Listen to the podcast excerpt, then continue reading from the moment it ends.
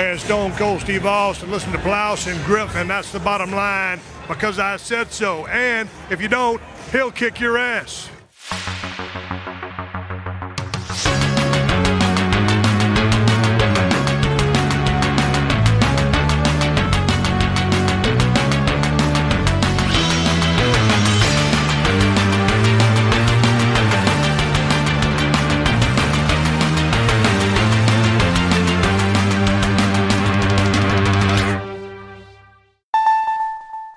Moin, moin und hallo und herzlich willkommen. Eine weitere wunderbare Ausgabe des Plauschangriffes ist angesagt. Fabian. Hallo Gregor. Schön, dass du da bist. Äh, ich freue mich auch. Ähm, sehr schön, dass wir hier in äh, Zweierrunde uns zusammengefunden haben, um über ein Thema zu sprechen, was uns beiden glaube ich, sehr am Herzen liegt, denn es ist ein Handheld-Thema, das ist schon mal gut. Und das das ist auf jeden Fall gut, ja. Auch nicht das unwichtigste Handheld aller Zeiten, sondern ein sehr bedeutsames, würde ich sagen. Ja, ich bin so ein bisschen durchgegangen, ähm, weil natürlich die Gelegenheit da mal nutzen, wenn wir schon wieder regelmäßig mit dem Plauschangriff weitermachen, ähm, dass wir auch mal gemeinsam ein paar unserer Interessen füllen. Und ich glaube, der letzte, den wir gemeinsam gemacht haben, war zum Thema Jump'n'Runs wo wir ähm, uns dann auch sehr ausführlich ausgetauscht haben, was dazu geführt hat, dass wir Windelweich angehüpft dann wieder oh ja. ins Leben gerufen haben. Ähm, und äh, Handhelds haben wir schon häufiger gemacht. Wir haben, glaube ich, den Handheld Launch Titel Podcast. Wir haben über den GBA gesprochen. Wir haben den mhm. Gameboy Podcast gemacht. Ähm, sind natürlich noch viele andere Handhelds, die da unterwegs sind. Aber eines, was so ein kleines bisschen obwohl es mitunter eins der erfolgreichsten und wichtigsten überhaupt war, so ein bisschen hinten überfällt, ist mir aufgefallen, darüber haben wir so gut wie gar nicht bisher gesprochen. Das war nämlich der Nintendo DS. Das wundert mich eigentlich echt, weil ähm, in der Retrospektive ist es ja wirklich so ein bedeutsames Handheld in so vielerlei Hinsicht für Nintendo, aber auch für den ganzen Spielemarkt und hat sich auch wahnsinnig gut verkauft, wahnsinnig viele Spiele dafür rausgekommen, auch eine, eine lange Lebenszeit gehabt, das Gerät tatsächlich. Ähm, ich glaube, wir können ja traditionell mal so ein bisschen starten mit der Zeit, als das Gerät rausgekommen mhm. ist. Das mhm. heißt, wir sprechen hier konkret von 2004. Genau, 2004. Also ich habe mir die Release-Dates nochmal rausgesucht, weil man verklärt das ja ein bisschen dann im Kopf, oh, das war schon, war schon in dem Jahr, war es nicht nochmal früher gewesen, aber ähm, der Release vom allerersten Nintendo DS-Modell war im November 2004 in Japan, kurz darauf im Dezember in den USA und dann im März 2005 haben wir es hier in Deutschland dann haben können. Also haben wir das fast 15-jährige Jubiläum. Kannst du, dich, kannst du dich an die Zeit noch erinnern damals, ja. so ähm, wie das für dich war, als er angekündigt wurde? Also ich, ich muss mal gucken, ob du mir dabei pflichtest oder so sowas, aber ich habe zu dem Zeitpunkt gedacht, Nintendo, das wird nix. No? Also, ähm, weil zu der Periode, Nintendo hatten gerade den GameCube gehabt. Ja. No? Ähm, sie haben zwar einen großen Erfolg mit dem GBA gefeiert, das war auch ein tolles Handheld, aber GameCube ist nicht besonders gut gelaufen, zwar immer noch, äh, also äh, verglichen vor allem mit dem N64, was auch schon nicht mehr der Riesenerfolg gewesen ist. Sony ging richtig ab, PlayStation 1, PlayStation 2 und sie hatten parallel ja noch ihr eigenes Handheld angekündigt, eine tragbare PlayStation ja. ne, mit äh, Diskformat, mit Spielen, die fast aussehen wie auf der PlayStation 2 und äh, da kommt Nintendo daher und kündigen dann, das müsste die E3 2004 gewesen sein, wo es dann kurz vorher enthüllt wurde, hey, wir machen ein neues Handheld, aber wir nennen es nicht mehr Game Boy, mhm. sondern das soll dieser mysteriöse, wie haben es genannt, Third Pillar, der ja. die dritte Säule sein. Äh, äh, das ist der Nintendo DS, der, das ähm, äh, oder der Vorabnahme, der noch nicht fix ist. Und äh, ja, wir, wir holen so ein bisschen so ein altes Modell zurück, wie wir es früher mit den Game Watches haben, mit den mhm. beiden Screens. Und es wird ein Touchscreen geben und du wirst es zusammenklappen können. Und ich gucke mir das Ding an, mit so ein bisschen veralteter Optik, äh, wie sie da die Spiele dargestellt haben. Ich gucke mir die PSP an, wie sie dann mhm. später äh, heißen sollte. Und ich dachte, ist vorbei, Nintendo, das wird nichts mehr. PlayStation Portable will allow consumers to enjoy 3D gaming similar to the experience delivered on PlayStation 2. It also has the ability to deliver high quality movies, music, and video, as well as other forms of digital entertainment content through one central device. It is based on a new optical disc medium developed by Sony called Universal Media Disc, or UMD. It incorporates wireless technology that will allow for new types of consumer interaction while gaming, as well as a multitude of opportunities for downloadable entertainment content, a first in this industry. Diese dritte Säulenstrategie, das war natürlich ein bisschen auch ein, die wollten sich ein Türchen offen halten, wenn das Ding komplett gefloppt ja. wäre, dann einfach zu sagen, okay, das war unser Virtual Boy 2.0, aber wir haben ja nach wie vor noch unsere Heimkonsolen und unsere berühmte Gameboy-Reihe, der, die ist nicht beschädigt durch das Experiment mhm, Nintendo DS. Genau.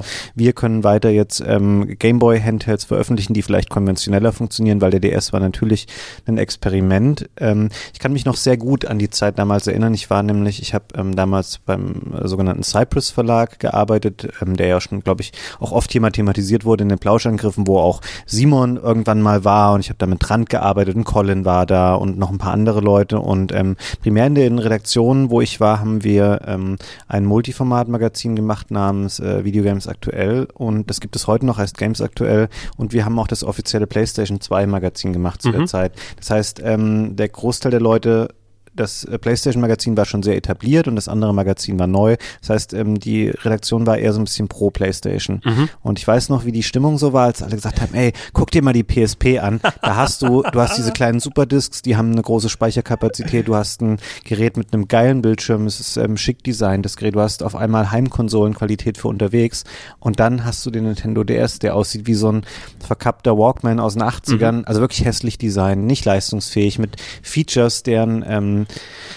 deren Impact man überhaupt nicht bewerten konnte, weil es gab ja zu der Zeit auch noch keine, es gab noch kein iPhone, ähm, mhm. was maßgeblich mit zu dem äh, Siegeszug der Smartphones geführt hat und später auch zu den ganzen Mobile Games auf Touch-Basis. Ähm, man konnte das gar nicht äh, vernünftig bewerten und man war wirklich ein bisschen verschämt als der Nintendo-Fan, der ich dann innerhalb der Redaktion war. Ich konnte ganz schlecht am Anfang dieses Gerät gegen die PSP verteidigen. Mhm, mhm, das, äh, ja, ich kann es absolut nachvollziehen. Ich war zwar da nicht in dem Redaktionsumfeld, wo da nochmal noch ein Nöcher natürlich der, der die Peer Pressure, der Druck unter deiner Größe ist du ja mit deinen Nintendo-Sachen, pass mal auf hier. Aber ich habe damals im Internetcafé gearbeitet und äh, natürlich da eher Kids sind da unterwegs gewesen und äh, die waren da aber auch so technikaffin, dass es da auch halt meistens hieß, hey, wenn die PSP kommt, da wird's ein GTA dafür geben. Ey, du hast ein GTA für unterwegs, mhm. holy shit. Da hattest du ja auch dann Hattest du, genau auch. Ja, das sind auch alles Sachen, die der Wahrheit entsprechen. Ja, PSP ist dann rausgekommen, hatte fast PS2-Qualität, hatte ein GTA für unterwegs und so weiter. Wo man, womit man nicht gerechnet gerechnet hat, ist eben, dass der Nintendo DS dann so richtig abgegangen ist. Und ich muss auch sagen, wegen dem ganzen Gerede damals, ich habe mir zum Launch keinen DS direkt geholt. Also ich war nicht, wie so oft bei anderen, bei anderer Hardware bin ich häufig wirklich in der ersten Woche da gewesen. Ich war in GameCube recht früh und dies und jenes und alles. Aber bei dem Nintendo DS habe ich es nicht gemacht, dass der ähm, gekommen ist, sondern äh, meine Schwester hat sich einen schenken lassen zum Geburtstag. Also sie hatte so ein rosa DS, eines von den frühen Modellen.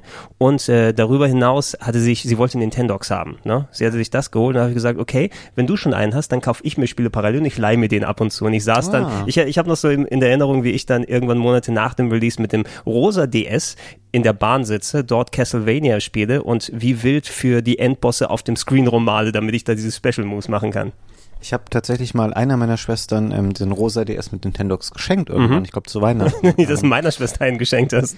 Das war, äh, um das, um das vielleicht schon mal vorwegzunehmen, da steckt natürlich auch viel ähm, der Erfolgsformel des DS dann drin, mhm. dass man eben ähm, dass das Gerät in rosa verfügbar war, ist schon so ein bisschen auch ein, ein Fingerzeig dahin. Es war ein Gerät, was wirklich Mädchen und Frauen auch begeistern konnte, was ältere Leute später abgeholt hat, was die Zielgruppen ganz krass erweitert hat und es ähm, funktionierte dann wirklich. Du hast vorhin schon mal gesagt, Nintendo war an einem schwierigen Punkt, weil mhm. eben ähm, die PSP stand an, der GBA war durch als Thema, der GameCube war nicht sonderlich erfolgreich. Die wussten, okay, wir haben einen Druck, mhm. ähm, wir müssen innovieren, wir müssen was Neues liefern, ähm, sonst gehen wir vielleicht irgendwie mit unter und das später gab es ja noch die Wii war quasi das Pendant des DS im Heimbereich mit einem neuen Ansatz. Und es gibt ja auch dieses berühmte Zitat von, der war damals schon nicht mehr Nintendo-Chef, er hat, war um, zwei, drei Jahre vorher zurückgetreten von äh, Hiroshi Yamauchi. Mhm. Der hat damals zu dem Nikkei-Magazin, diesem japanischen Wirtschaftsmagazin, gesagt, wenn der DS ein Erfolg wird, dann werden wir in den Himmel aufsteigen. Ja, genau. Und wenn er scheitert, dann werden wir in die Hölle hinabsteigen. und dann wäre es für Nintendo vielleicht auch gewesen. ähm, aber ähm, es hat sich ja dann alles gut entwickelt, obwohl die Hardware, ich sage das auch ganz offen, ähm, abseits von dem Konzept, was man am Anfang nicht richtig bewertet hat oder bewerten konnte, das erste Gerät war einfach auch schlecht designt, es hat schlechte Bildschirme, mhm, ähm, mhm. es sah nicht gut aus und so, also da ist ganz viel falsch gemacht worden. Genau, wir, wir können mal auf die Modelle mal ein bisschen eingehen. Ähm, ich habe hier auch ein bisschen was mitgebracht aus der heimischen Sammlung. Ich habe jetzt mittlerweile nur noch einen klassischen DS, den äh, DSi XL, den ich äh, heutzutage auch immer noch ganz schick finde als Controller, äh, als Controller, als Handheld. Ich gebe dir den mal kurz in die Hand.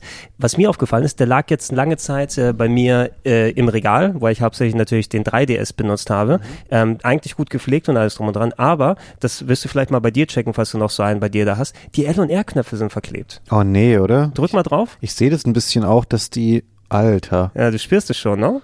Wie ist das denn passiert? Der, der, der rechte auf jeden Fall mehr, also durch nichts. Ne? Ich habe ihn, glaube ich, jetzt Boah. regelmäßig, mh, hm, ich habe ihn regelmäßig wirklich eine Zeit lang nicht mehr benutzt, weil ich hauptsächlich mit dem 3DS unterwegs gewesen bin und der war eigentlich nur in meiner Handheld-Schublade und, und äh, hat er gewartet, dass ich ihn wieder mal aktiviere. Ja. Äh, und es anscheinend so Sachen, ja, ich weiß es nicht, ob es dann irgendwie so Staubablagerungen sind und alles. Ähm, ich habe jetzt so ein bisschen Angst, meine anderen Handhelds dann nochmal ja, Gregor, das anzugucken. tut mir leid, dass, ähm, ich muss dann jetzt auch nach Hause ne? fahren. Ähm, mal kurz gucken, ob in meiner Handheld-Schublade alles noch Ordnung ist. Das ist ja schockierend. Hast du das mal gegoogelt, ob das ein bekanntes Phänomen nee, ist? Nee, noch nicht. Es, es, ist mir gerade eben erst aufgefallen. Also ich habe es äh, im Vorbereitung für den Podcast jetzt gerade vorhin nochmal rausgeholt, weil ich nochmal wegen der DSiWare checken wollte, ob die noch aktiv ist oder nicht. Nein, der Shop ist nicht mehr da. Aber die Software funktioniert noch, wenn man sie geladen hat. Wenn sie geladen sind, sind sie auf der auf dem DS drauf und dann kannst du sie starten, aber du kannst nichts mehr aus dem Shop äh, entweder kaufen oder nochmal neu runterladen.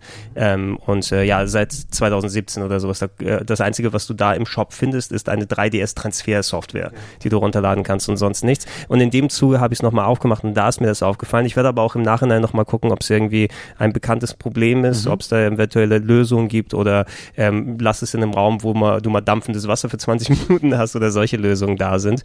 Ähm, aber das, das ist mir nur exemplarisch daran aufgefallen. Es gab viele Modelle, du hast ja das allererste erwähnt und ja, das war wie so oft wie bei Nintendo ein bisschen ganz merkwürdig, die gegen Ende hin, wenn sie ihre Handhelds iteriert haben, da kommt das eine Modell raus und das haben sie schöner und, und schicker gemacht.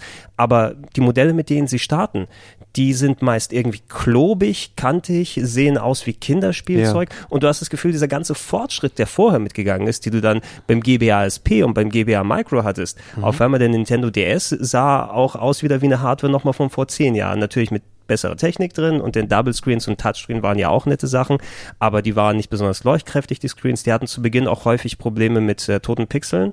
Ich kann mich auch erinnern, dass ja, viele bei, bei mir dann die DS äh, wirklich häufig äh, haben tauschen müssen. Oh, ich habe zwei Pixel entdeckt und je nachdem, wie kulant dann der Laden war, wo du es nochmal umtauschen kannst das oder nicht. Albtraum, ich habe es komplett vergessen, du hast völlig recht. Beim DS Lite das war der Nachteil bei den Modellen. Also der erste hatte furchtbare Bildschirme mhm. und die Ergonomie war nicht gut. Dann haben sie relativ schnell für Nintendo-Verhältnisse, nämlich schon im März in Japan, also im März 2006, mhm. anderthalb Jahre später, und dann im Juni äh, im Rest der Welt den DS Lite eingeführt. Mhm. Ähm, der war leichter, kleiner, der hat einen besseren Akku gehabt, der hat viel, viel bessere Screens gehabt, der lag besser in der Hand. Ähm, aber der Nachteil war, da die Screens dann viel leuchtstärker waren und so, sind dir Pixelfehler auf einmal noch viel mehr aufgefallen. Mhm. Und gerade beim DS Lite weiß ich, dass wahnsinnig viele Leute das Problem mhm. hatten, so, wegen du hast den gekauft und dann war das diese Lotterie, du klappst den auf, machst, machst den an und da ja auch nicht so viele Pixel hat das Display, war, ist es wahnsinnig aufgefallen, wenn mhm. du da äh, fehlerhafte Pixel hattest und es war super nervig. Ja, ja, je, je besser der Screen ist, natürlich fallen dir umso Sachen mehr auf und ähm, ich muss trotz dieser Pixelfehler aber sagen, dass so von all den Modellen, so der, der DS Lite, der erste ist so mein Lieblingsmodell gewesen, den habe ich auch am meisten mhm. benutzt, einfach weil es so ein enormer Fortschritt, was die Ergonomie ja. angeht, das hatte nicht mehr diese Pyramidenform auf der Klappe oben, er war handlicher, die Screens waren insgesamt besser, also bessere Leuchtkraft. Ähm, das Einzige, was ein bisschen nervig war, der, ich weiß nicht mehr, ob es beim Urmodell so war, aber beim DS Lite haben ähm, GBA-Module, die du ja noch durch den Slot unten mhm. anschließen konntest, die haben unten rausgeragt, weil das der, der, der DS Lite kleiner war ja. von der Form her, sodass die nicht mehr exakt abgeschlossen sind. Also hattest du, wenn du solche Module drin hattest und manche Spiele, die dann so ein Rumble-Pack hatten in GBA-Modulform, die, die ragten dann unten raus und das hat mich irgendwie so ein bisschen genervt. Genau, das war ein Nachteil des DS Lite, allerdings nicht so dramatisch. Ähm, also vielleicht am Anfang, wo man wirklich noch viel GBA-Spiele auch gespielt hat. Ähm, heutzutage würde ich eher irgendein GBA-Modell dafür nehmen und nicht ein DS Lite. Ja. Äh, du hast recht, das war natürlich der größte Sprung. Alles, was danach noch kam an Hardware oder Modellpflege, ähm, es gab den DSi dann als wesentliches Feature Kameras und ähm, eben Zugriff auf den Online-Store, wo es diese DSi-Ware und andere Sachen dann Genau, gab. und Wegfall des GBA-Slots, der war dann nicht mehr da, dafür hattest du diese Download-Funktion ähm, und das größere Modell, was ich jetzt hier noch mit habe, der D DSi XL oder LL, wie Mhm. er in Japan hieß, Large Large, Man weiß es nicht. was auch immer das genau dann heißen soll, der äh, das bis dato größte Modell gewesen ist, das gleiche Vorbild, wie wir es mit dem 3DS XL dann gesehen haben. Und äh, ich war erstaunt darüber, du kannst es auch gerne mal in die Hand nehmen und mal aufklappen. Ich glaube, da habe ich auch ein Spiel gerade momentan drin. Ähm, die Screens sind heutzutage, das ist jetzt das späteste Modell, da müsste WarioWare oder sowas gerade Ja, laufen da drin. WarioWare No? drin. Ähm, ich habe jetzt, äh, muss mal gucken, an der Seite kannst du, glaube ich, die Lautstärke und auf der anderen die Helligkeit machen, wenn ich mich nicht irre, oder? Ähm, Oder ist nur auf der einen Seite gibt das? es gar nicht, ne? Nee, Helligkeit Da war, dann war es da SD-Card war's auf im Menü die. Helligkeit. Ähm, die können nicht ganz mit den aktuellen 3DS-Screens mithalten, die sind immer noch ein bisschen, dadurch, dass sie so groß sind, die Pixel sind ein bisschen gröber. Ja. Ne? Aber ich habe trotzdem lieber damit DS-Spiele gespielt, was, was mir auf dem 3DS dann später genervt hat, ist, ähm, es sind ja zwei rechteckig, gleich rechteckig große Bildschirme Mhm. auf dem DS. Und der 3DS hat ja oben einen eher so Widescreen-Bildschirm, Genau. sodass du äh, schwarzen Trauerrand jeweils hast am 3DS. Und wenn du die Pixel perfekt haben willst, ist es noch ein bisschen kleiner, das obere Bild. Genau, die äh, standardmäßig, wenn du DS-Spiele in den 3DS steckst, dann ähm, sind die von der Auflösung her passen die nicht zur Auflösung des Displays ähm, oder du musst sie halt, wie du schon sagtest, ähm, Pixel Perfect machen. Dann verkleinern sie sich aber und werden dadurch deutlich kleiner als auf dem DSi XL. Also ich habe den auch noch, Mhm. weil er ist wirklich für DS-Spiele ähm, das beste und das sinnvollste Modell. Dafür braucht man keinen ähm, keinen 3DS nehmen. Also es funktioniert natürlich, aber es ist einfach nicht ganz so ganz so hübsch. Wobei es Ähm, aber auch Gemecker auf hohem Niveau ist, ja, muss man genau, sagen. genau. Also ich, ich werde meinen auch behalten, auch wenn man die Spiele natürlich auf dem 3DS spielen kann, einfach, weil ich glaube, ich habe so viel Unterhaltung mit DS-Spielen gehabt, dass ich zumindest ein natives DS-Handheld gerne da habe, wenn ich mal lösen kann, wie ich das mit den L und R-Buttons dann wieder hinbekomme. Ist der gleiche Stromstecker übrigens wie beim aktuellen 3DS beim ähm, D Mhm. DSi XL, also kann man den benutzen. Die gab es auch lange Zeit ähm, recht günstig zu kaufen, so im, äh, als dann Sale war für diese DSi XL-Geräte, gab es die eine Zeit lang auch mal bei größeren Händlern ähm, für um die 80 Euro oder so Neugeräte. Ähm, ist gut, wenn man sich einen geholt hat, weil ich glaube mittlerweile ist das, wenn man die neu haben will, sind die deutlich teurer. Ich habe Ja. Gesehen, ähm, also wenn ihr das hört, wir nehmen die Folge relativ äh, kurz vor ihrer Erstausstrahlung auf, äh, auf. Es ist jetzt heute der 13. November.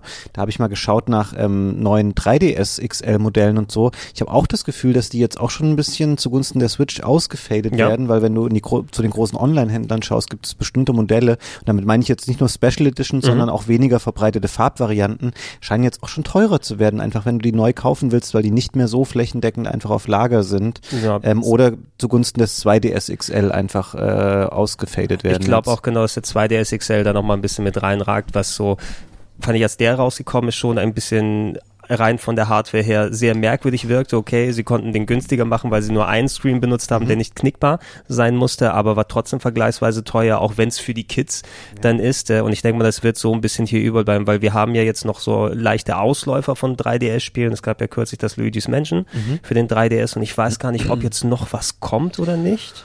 Ähm, doch, es sind, ist noch irgendwas in der Mache. Es fällt mir jetzt aber gerade nicht ein, was es Irgendwelche ist. ein, zwei Sachen und äh, Nintendo, ähm, die haben ja eh diesen Evergreen-Status immer. Also selbst wenn sie jetzt für zwei, drei Jahre keine 3DS-Spiele mehr rausbringen, die neu sind, ähm, du packst dann 2DS XL und hast die Bibliothek von unendlich gefühlt 3DS-Spielen, Ja. die du die Kids dann mitgeben kannst. Es ist auch so krass generell, das kann ich für den 3DS sagen, aber noch mehr für den Nintendo DS, ähm, obwohl ich das wirklich über die Jahre viel gespielt habe. Ähm, ich habe noch so einen Backlog an Mhm. Ja. Nintendo DS-Spielen. Das unglaublich. Ähm, du hast es ja mal recherchiert, hier sind ja fast 2000 Spiele, also 1837 Retail-Spiele, also Spiele, die im Handel wirklich standen, Mhm. rausgekommen. Und da waren, natürlich gab es später auch damit einhergehen, was ich vorhin sagte mit der Zielgruppenvergrößerung, es gibt wahnsinnig viel Shovelware. Es gibt Ja, auch so ähm, Ponyhof-Spiele, ähm, Spiele auf irgendwelchen Kinderlizenzen und äh, so Sachen, die einfach dann rausgehauen wurden, weil sie Geld machen ähm, und weil sie sich sicherlich auch gut verkauft haben. Aber auf der anderen Seite gibt es auch wahnsinnig viele gute, qualitativ hochwertige Software in fast allen Genres für Nintendo DS. Eben, ja, ich, ich wollte durchgucken, es ist immer ein bisschen so schwierig für solche konsolenübergreifenden Podcasts mal eine vernünftige Liste zusammenzustellen. Ich habe geschaut, dass ich nach Möglichkeit keine allzu großen Klassiker vergesse, äh, aber da ist natürlich auch viel, genau wie du gesagt hast, äh, du, du kannst kannst einfach nicht alles Wichtige gespielt haben, weil es einfach so enorm viel gegeben hat und ab und zu findest du auch mal so eine kleine Perle, von der du gar nicht denkst, dass sie sich so lange in Beschlag nimmt. Und da habe ich jetzt keine Zeit gehabt, alle 15 FIFA-Ausgaben zu spielen ja. und die Assassin's Creed-Umsetzung dafür noch ein Nöcher und oder eben Barbies Ponyhaus 17.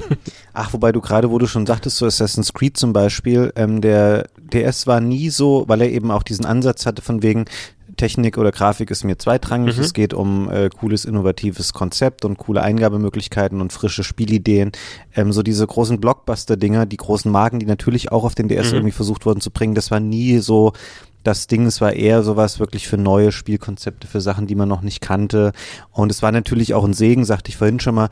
Du konntest am Anfang halt Spiele für den DS verkaufen für 40 Euro heutzutage 90 Prozent aller Leute würden sagen, okay, Puh, das darf halt ja. maximal 79 Cent kosten, dann lade ich es mir aufs iPhone runter. Mhm. Eigentlich wäre es aber lieber, wenn es umsonst wäre, weil du würdest für so Sachen wie, ähm, keine Ahnung, Project Rub oder Polarium, so typische experimentelle Starttitel, mhm. die es gab, die eher kleine, einfache Spiele waren, die könntest du heute nicht mehr verkaufen zu dem Geld. Nee, nee. Ich glaube, das war auch dann der Hintergedanke hinter dem DSiWare, einfach so ein bisschen, um dem entgegenzuwirken, weil da schon einfach die Handy-Download-Games aufgekommen sind. Das war ja auch so um die Zeit, wo das iPhone dann gestartet ist gegen Mitte, Ende 2000er.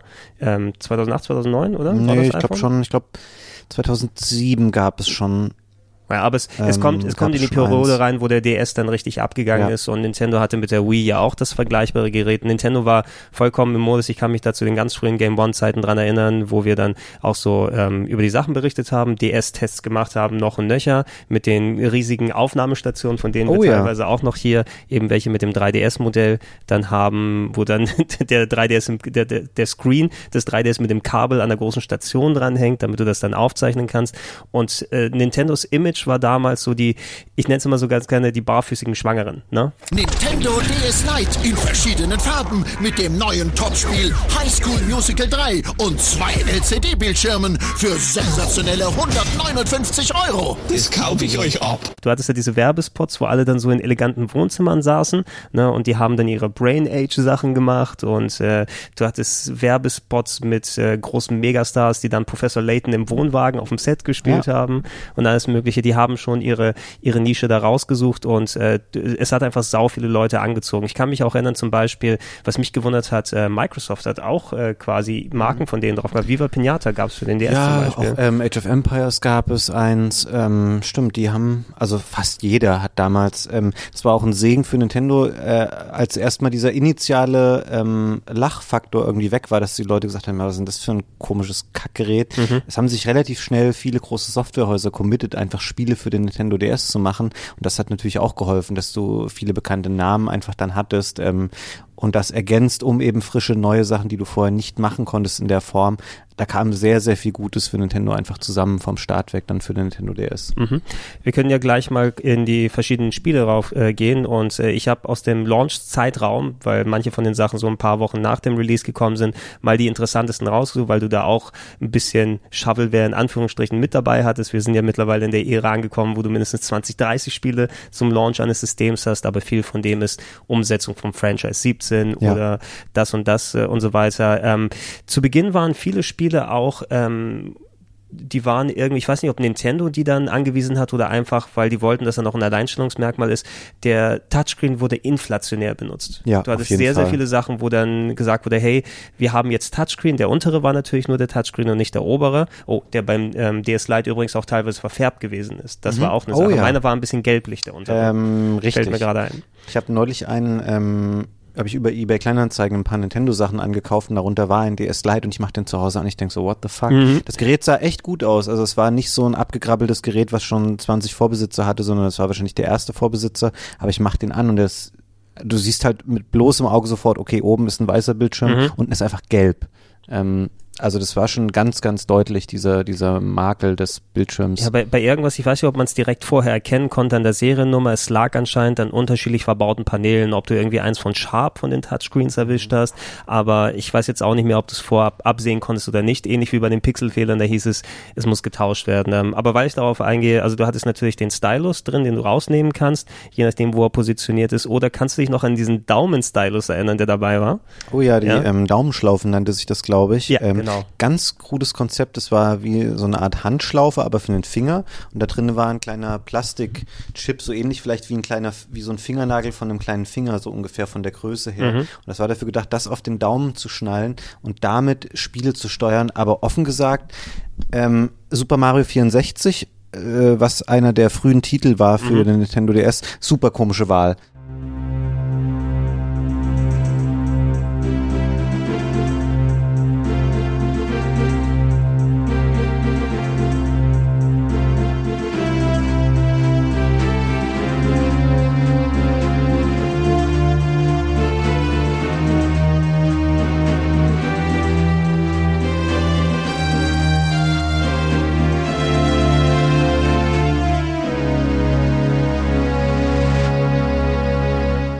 Wollten, glaube ich, unbedingt, okay, wir brauchen einen großen Namen. Ja, shit, wir haben kein neues Mario-Spiel, wir haben auch kein, kein Star Fox und kein, na doch, ein Metroid hatten sie, aber kein richtiges, können wir gleich noch sagen. Ja. Okay, lasst uns Super Mario 64 nehmen und das irgendwie umstricken, dass dann keiner mal gedacht hat, das war ein Spiel, was darum gestrickt wurde, gebaut wurde, um mit einem Analogstick gesteuert zu werden und nicht damit äh, gesteuert zu werden mit einem Steuerkreuz oder mit Eingaben auf einem Touchscreen und auch nicht mit einer Daumenschlaufe und einem kleinen Stück Plastik. Ich habe es da ein bisschen probiert, dachte so, funktioniert ganz schön scheiße und habe nie wieder, glaube ich, diese, diese Daumenschlaufe benutzt für irgendwelche DS-Spiele. Nee, man, man hat es getestet, weil es natürlich damit dabei war, aber die Präzision mit dem Stylus war einfach um Mengen größer, als wenn du jetzt diese komische Daumenschlaufe drauf gemacht Ja. hast.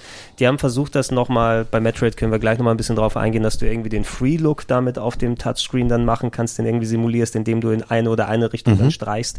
Ähm, aber bei äh, Ma äh, Mario 64 DS, was visuell eh schon mal ein bisschen gedowngradet sich angefühlt hat, Ja. obwohl es eigentlich ein qualitativ besseres Gerät verglichen mit dem N64 ist, wahrscheinlich von der Technik, die drin gesteckt hat. Die Pixel, die auf dem Screen ausgegeben werden, das sah alles ein bisschen grobkörniger aus. Texturen waren nicht allzu aufwendig. Ähm, du hattest inhaltliche Upgrades, dass du jetzt mehrere Charaktere hast, die du spielen kannst. Ich glaube, es war sogar eine Nerdquiz-Frage, die ich vor einiger Zeit mal hatte, dass du irgendwie mit Yoshi als allererstes da gespielt hast und erst später mit anderen Leuten. Ähm, und das Interessanteste da war tatsächlich der Minigame-Modus. Wollte ich auch gerade sagen, Wenn du stimmt. zu, zuschalten kannst, äh, wo du dann lauter kleine Minigames mit den Mario-Charakteren machen kannst, was effektiv eigentlich Mario Party ohne Brettspiel gewesen ist.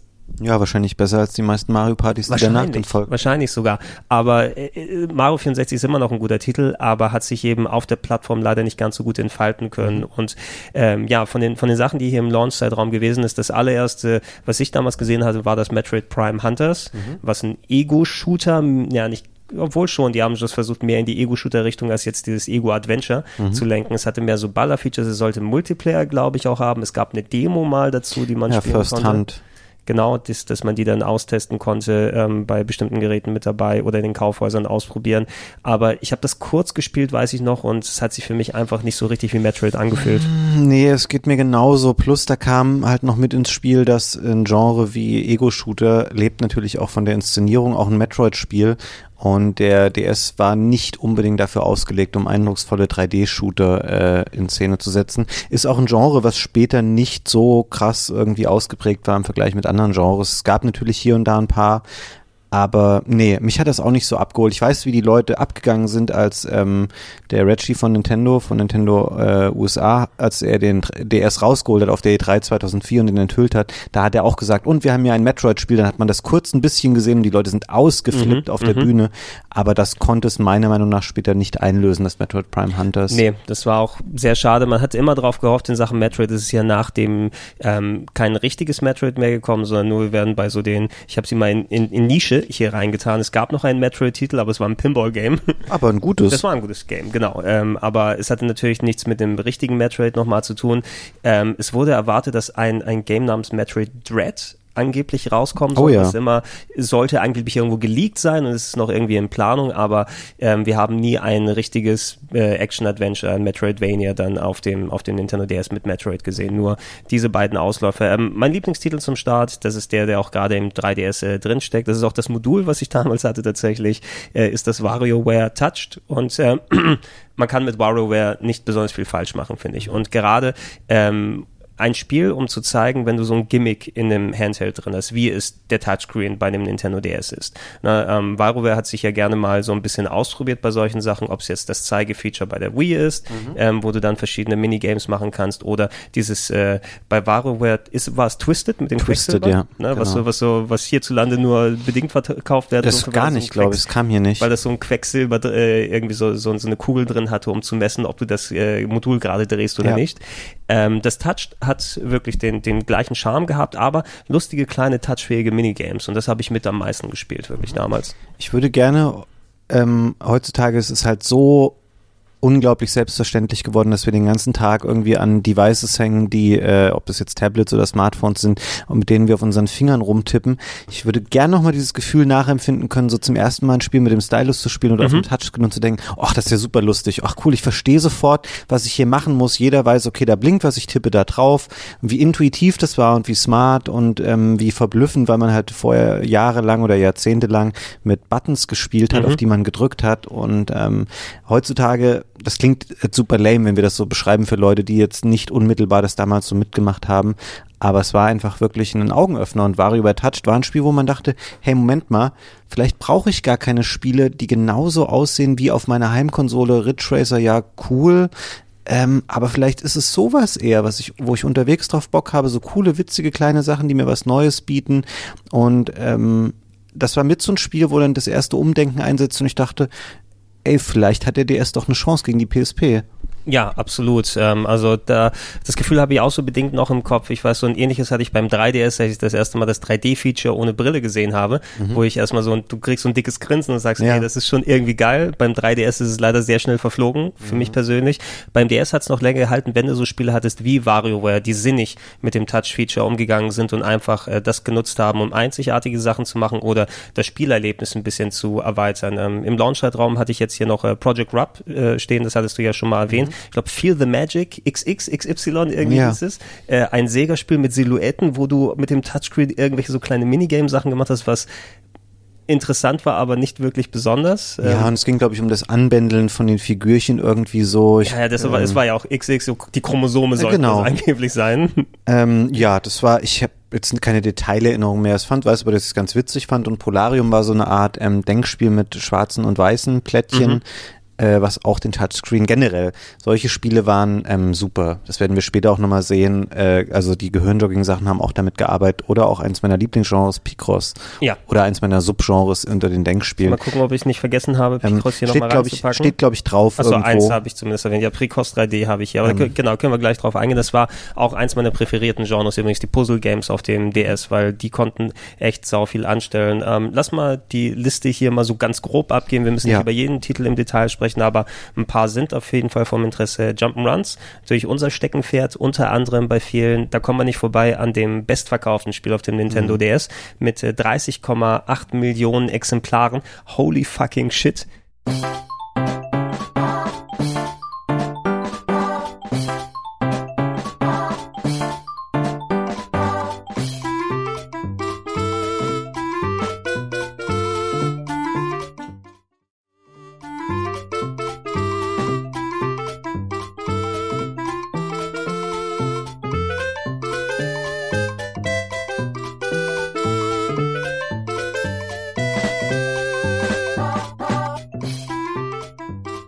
Für einen Titel, der nicht mal, der war glaube ich nicht mal beigepackt. Ähm, doch. Ich hab, Ein, einmal ähm, später?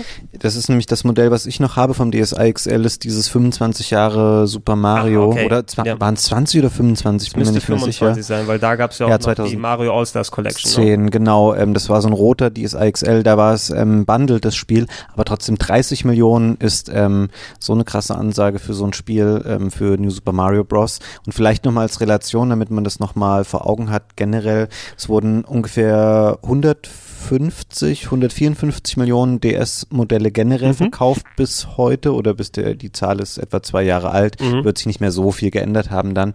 Auch das, ähm, das heißt, jeder fünfte DS hat quasi sein eigenes New Super Mario Bros. gehabt, was mhm. auch erstaunlich viel ist. Ähm, und es ist natürlich auch ist deutlich erfolgreicher als der GBA davor und auch deutlich erfolgreicher als der 3DS danach, als alle ja. 2DS und 3DS Modelle. Die haben bis heute seit dem Start nicht mal die Hälfte dieser Zahlen verkauft, ähm, ungefähr so um die 75 Millionen. Äh, Also sowohl die Hardware-Verkaufszahlen als auch eben das Mario, was du nanntest. Und bei Mario sage ich, ähm, es war nicht ähm, das Spiel, was so innovativ war. Nee, es ist bei weitem nicht so innovativ wie seine Hardware. Es war ein klassisches 2D-Mario mit einem neuen Look, was ein bisschen moderner aussah. Aber es hat richtig gut funktioniert. Abs absolut, ne? Also der 2,5D-Optik war das, was am ehesten herausgestochen ist, natürlich, dass du jetzt Polygon-Grafik hattest, aber immer noch die, die Seitenperspektive, was jetzt aber dem dem Spielempfinden äh, nicht unbedingt abträglich gewesen ist. Du hast es ja bei ähm, hier, äh, wie heißt es nochmal, wo du die Level baust mit Mario auf dem Äh, Mario Maker. Mario Maker. Ne? Bei den ganzen Marios kriege ich, wollte Mario Artist sagen, aber das war das Mario-Spiel fürs 64DD. Äh, bei Mario Maker hast du ja auch dann das New Super Mario Set, was ja auch die Sprungphysik und alles nochmal ein Ja. bisschen anders macht. Das hat alles natürlich seinen Anfang mit New Super Mario Brothers gefunden. Ähm, eine Handvoll Items wie dieses, dass Mario riesig werden kann mit diesem Megapilz und dann den ganzen Level zerstört hat, sind dazugekommen. Und allgemein, ähm, es war ein spaßiges Spiel, hatte auch ganz nettes Leveldesign gehabt, aber es hatte richtig einen Nerv getroffen, weil die Leute wohl auf dieses New abgegangen sind. ne? Ja, es hat auch einen schönen, ich habe sofort den Soundtrack im Ohr jetzt vom, vom ersten Level dann. ähm, dann hat es immer so diese drei Goldmünzen, die man in jedem Level sammeln konnte. Man konnte das gut so auf 100% spielen, das kommt mir auch immer sehr entgegen. Also ich fand, ähm, natürlich wurde das später auch ein bisschen inflationär, die New Super Mario Bros. Reihe. Wir haben ja jetzt sogar, ich glaube im Januar kommt das Wii U-Spiel neu aufgelegt für Ja. die Switch raus, aber ähm, das ist ein Spiel, das lebt halt von seinem Leveldesign und das macht es nach wie vor auch gut und auf dem DS es war ein super guter Start für diese Reihe. Genau, was, was später ein bisschen schade gewesen ist bei den ganzen Upgrades, ob für die Wii oder auf der Wii U, war irgendwie, dass man so sehr nah dran am DS-Original geblieben ist. Es waren ja so eher Verbesserungen im Detail, die Musik war immer sehr ähnlich, die Level, der Levelaufbau hat sich ähnlich angefühlt. Es sind zwar tolle Games, wir haben ja auch Super Luigi U dann auch durchgespielt, Oh ja. äh, Du hast es gemeinsam. durchgespielt. Okay, ja, ich habe dich am Ende dann abkratzen lassen, das, das, das mitgenommen. Ähm, aber äh, was ich persönlich ein bisschen gehofft hätte, wenn das jetzt zum Beispiel New Super Mario Bros. gewesen wäre, ich hätte auf ein New Super Mario Bros. 2 gehofft, was dann so eine Neuinterpretation von Super Mario 2 gewesen wäre und nicht Ja. eine direkte Fortsetzung. Ja, lustig, dass du das sagst, weil ähm, es ist wirklich so, die haben das immer sehr auf Nummer sicher gespielt und nimmer zum Beispiel den Kontrast auf dem Super Nintendo zwischen Super Mario World Mhm. und Super Mario World 2 Yoshi's Island. Das war ein komplett anderes Spiel mit einem anderen Helden, einer anderen Ästhetik, anderen Gegnern, anderer Levelphilosophie, alles komplett umgemodelt, sehr erfolgreich ähm, und das haben sie sich hier dann nicht mehr getraut. Ähm, und um jetzt einmal die Reihenfolge hier ein bisschen durcheinander Ja, zu ja. bringen, weil wir eh schon dabei sind, auch Yoshi's Island ist ja eine Serie, die dann auf dem DS fortgeführt wurde, aber wie bei fast allen Teilen aus dieser Reihe, die dem Super Nintendo Original nachfolgten, auch auf dem DS, das war relativ ähm, schnell wieder vergessen Ja, und auch und nicht besonders bemerkenswert so. Und Jo- Yoshi's Island DS war auch nicht besonders gut. Also ich habe auch echt mich richtig drauf gefreut, weil Yoshi's Island eins meiner Lieblingsspiele auf dem Super Nintendo war. Aber da hast du gemerkt, das Leveldesign ist nicht ganz da, wo es sein sollte. Ich glaube, Nintendo hat das Ding auch outgesourced. Das müsste Artoon Ja. gewesen sein, die das gemacht haben. Ähm, und du, du hast schon gemerkt, okay, das ist jetzt so aus der Reihe, jetzt äh, hat Yoshi, steht nicht mehr so ganz für Qualität. Haben wir auch später auf dem 3DS gesehen mit New, New Yoshi's, New Yoshi's Island? Was? Yoshi's New Island. Yoshi's ich. New Island oder so, was auch nicht besonders gut gewesen ist. Dafür fand ich dieses Touch and Go interessanter. Ja, lustig. Das wäre ich jetzt auch drauf gekommen. Das war so, ähm, es, es hatte irgendwie was mit Fliegen oder Fallen oder so zu tun, dass Yoshi Genau. irgendwie nach oben flog oder nach unten und man musste so Sachen antippen Ich dabei. glaube, es war genau das, das, das Mario-Baby im Bündel ist irgendwie von oben nach unten gefallen und du konntest unten dann irgendwie Wege zeichnen mit dem, ähm, mit dem Stylus, sodass das Baby Ah, ja. eher an Faden entlang läuft und Items mitnimmt und so weiter. Also ein Konzept sich ausgedacht, wie das Touchscreen vernünftig verwendet werden kann und dann war es eher, was du vorhin erwähnt hast, heutzutage würde es wahrscheinlich eher als Download für ein Handy. ja, ich habe jetzt an Cut the. Rope oder sowas gedacht, falls so was bis, ein bisschen in der Richtung, aber sie haben sich zumindest eine eigenständige Idee dann haben einfallen lassen, ein bisschen so analog zu, da werden wir ja auch gleich zu sprechen können, äh, mit äh, Kirby's Canvas Course, ne? Was ja auch dann ähm, dir eher so, Kirby war dann der Spielball und du hast dann Wege gezeichnet, auf dem er unterwegs gewesen Genau. ist. Ähm, das ist, äh, wir äh, ticken da sehr gleich, Gregor. Ich hatte nämlich auch schon diese Überleitung vorbereitet zu dem Mhm. Sehr. Kirby. äh, Canvas Course war das erste Kirby-Spiel bei uns, ähm, hieß es Power-Malpinsel. Und ähm, wie du schon sagtest, ähm, man steuerte Kirby dann nicht mehr direkt, sondern man hat quasi mit dem Stylus so kleine Regenbogen malen können, die wie eine Art, die wie Schanzen oder wie ähm, äh, wie, wie sagt man, wie Führung oder wie Schienen für Kirby funktionierten, Mhm. durch die er dann durchgerollt ist und damit musste man ihn durch den Level buxieren. Ähm, super nettes, super spaßiges Konzept, was auch wirklich mal was anderes war in der Riege der oft sehr, sehr gleichförmigen Kirby-Spiele.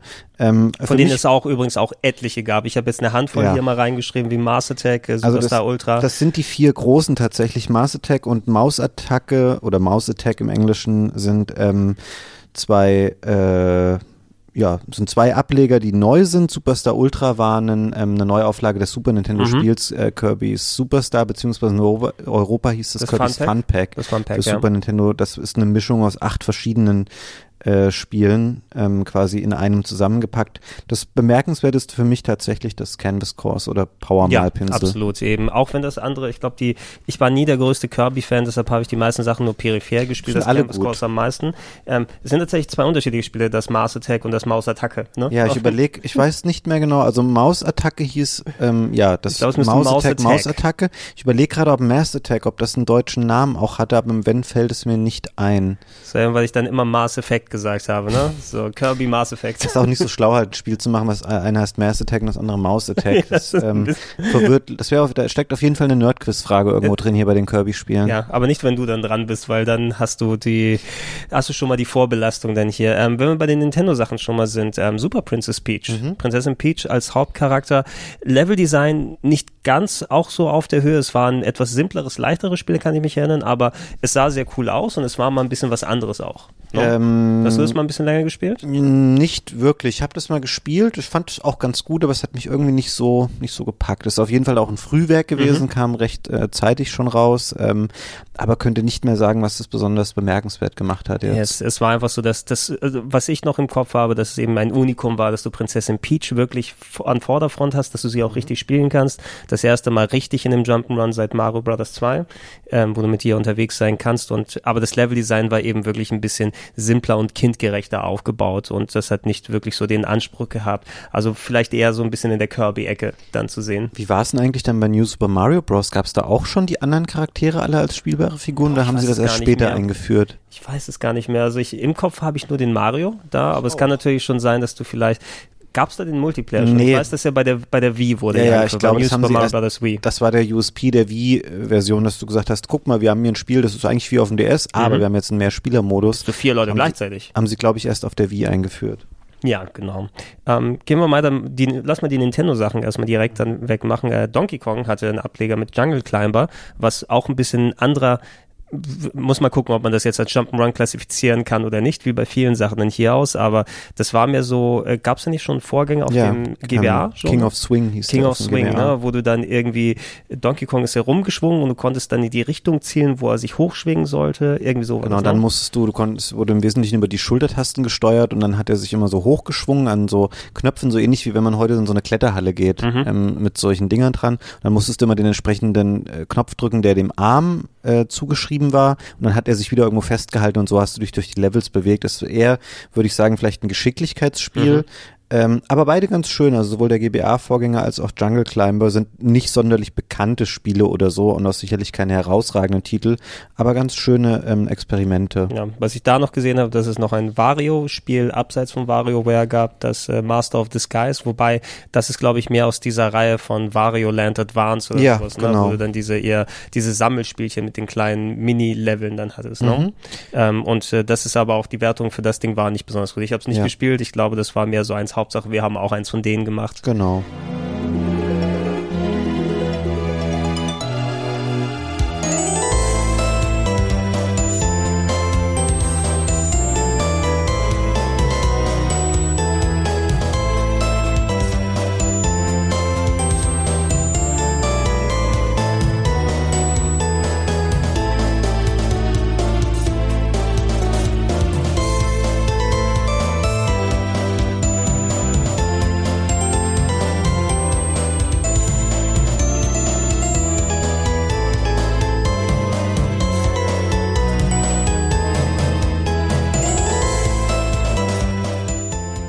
Ja, wenn wir hier noch mal ein bisschen weiter gucken, ich habe die jetzt auch mal in Jump'n'Runs mit reingetan, weil es so das eheste ist, äh, was du dann Gameplay-mäßig da tust, aber die Castlevanias, Mhm. die dafür rausgekommen sind, ähm, gab es Bier auf dem GBA drei Stück.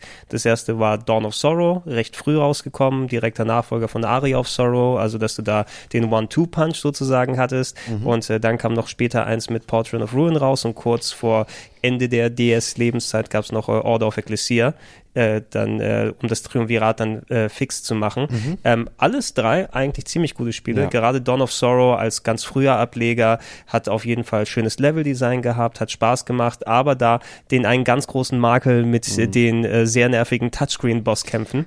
Genau, das konnten sich da noch nicht verkneifen, so früh in der Lebensphase. Ich würde aber auch sagen, ich habe die vor gar nicht allzu langer Zeit nochmal gespielt, dass das ähm, mein persönliches Highlight wäre.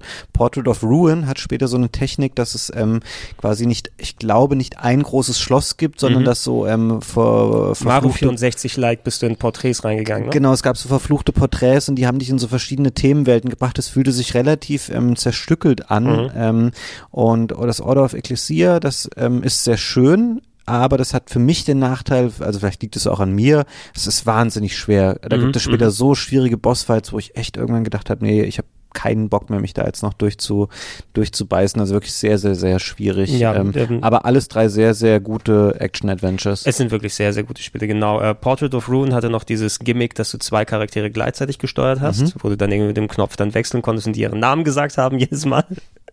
Dass sie so richtig da reingebrannt hat und Ecclesia sollte so die, die Speerspitze so ein bisschen sein, war dann auf lange Sicht auch das letzte, was von der klassischen Castlevania Crew gemacht wurde. Mhm. Also sind beide, äh, sind alle drei auch zu empfehlen. Dawn of Sorrow eben heutzutage muss man gucken, ob man diese komischen Runen, die man bei den Bosskämpfen zeichnet, ob es dann einen nicht abfuckt eher. Aber dafür gibt es diesen schönen Julius-Modus, glaube ich, heißt der, ne? wo du dann mit dem richtigen Bellmonster Mhm, unterwegs stimmt. sein kannst und das auf klassische Art zocken kannst. Ähm, die Kirby-Sachen haben wir gequatscht. Ich habe noch mal hier ein Japan-exklusives Game mit reingetan, wobei es kann sein, dass da noch eine US-Version von rausgekommen ist. Der glaube nicht. Densetsu no Starfry, Teil, Teil 4 oder Legend The Legendary Starfry, glaube ich dann eher. Hast du mal was von den Starfy, Starfy-Spielen gespielt? Ja, ich habe die mal so kurz irgendwann mal gespielt, ist halt mit so einem mit so einem Sternchen oder ist das ist das genau, ein, es, es, so, ja genau, es ist so ein, so ein Seestern. Ja, genau. ne, weil Ich war mir jetzt nicht Wasser sicher, ob es ein Seestern ist, deswegen wollte ich erst gucken, dass du das sagst, falls wir uns jetzt in die Nesseln setzen. Nee, es, da setzt sich wahrscheinlich eher der Seestern hin. Ganz merkwürdig, hat mich immer gewundert, es ist auch ein fast schon klassischer Nintendo-Charakter, der Ja. auf dem GBA schon in etlichen Spielen in Japan unterwegs gewesen ist. Ein kleiner Seestern, der eher durch simple Jump'n'Run-Level irgendwie da durch sich gearbeitet hat und auch sehr charmant, aber die sind nie in den Westen gekommen, Ja. warum auch immer, und auch der Teil eben nicht. Also ich habe den noch nie hier in den Läden gesehen. nee, ist komisch. Das war so ein Ding, was Japan-only ist. Ähm, glaube ich, ein ganz putziges Jump'n'Run. Ist aber auch Ja. nichts, was jetzt irgendwie raussticht. Ähm, Spiel, was auch komischerweise nicht in Europa erschienen ist, wobei jetzt bin ich mir gerade, während ich sage, nicht mehr ganz sicher. Ich glaube aber, dass dieses Henry Hats Hatsworth, das hat auch eine Ich etwas glaube, ich hatte kompliziertere es als, ich hat's Geschichte. als äh, UK-Version. Ja, sein. irgendwas war da mit dem Deutschland-Release. Ähm, war auch ein ganz schönes, ähm, war von EA, glaube ich, Mhm. damals ein bisschen ungewöhnlich, dass sie so ein DS-Jump'n'Run gemacht haben, was auch exklusiv dafür war. Und was war nochmal die Geschichte dahinter? Das war ein Typ, der verschiedene Hüte hatte, ne? Genau, irgendwie, das, wenn du dir die Packung angeschaut hast, dann sah es aus, als ob der Hauptcharakter von Monopoly vor irgendeinem Puzzle-Hintergrund dann gewesen ist. Und ähm, zumindest das, ich weiß, das Konzept, das war ultra ungewöhnlich. Ne? Dadurch, dass du die zwei Screens hast, hast du so effektiv zwei verschiedene Genres, die da gleichzeitig Mhm. mit drin verbaut waren. Auf dem oberen Teil hast du einen Jump'n'Run gehabt und auf dem unteren war es ein Puzzle-Game. Ne? Ja, stimmt, du hast recht. Ähm, stimmt, das habe ich Ja. komplett vergessen einfach. Ja, also ich muss mir das nochmal genauer angucken. Ich weiß, dass ich mir damals die UK-Version bestellt habe. Also es kann auch gut sein, dass es hier in Deutschland auch nicht wirklich direkt erhältlich gewesen ist. Er hat auch sehr gute Wertungen damals bekommen. Ich weiß nicht mehr, wie lange ich es gespielt habe oder nicht, weil es einfach, es, es wurde sehr hoch gelobt, weil es eben solche Sachen verbunden hat, die eigentlich normalerweise nicht miteinander verbunden werden. Und ähm, das irgendwie, wenn du unten puzzelst, hat es Auswirkungen auf oben und andersherum. Ähm, und äh, es ist auf jeden Fall auch ein Unikum, was sehr gut mit den Stärken des DS zusammengearbeitet hat. Ja.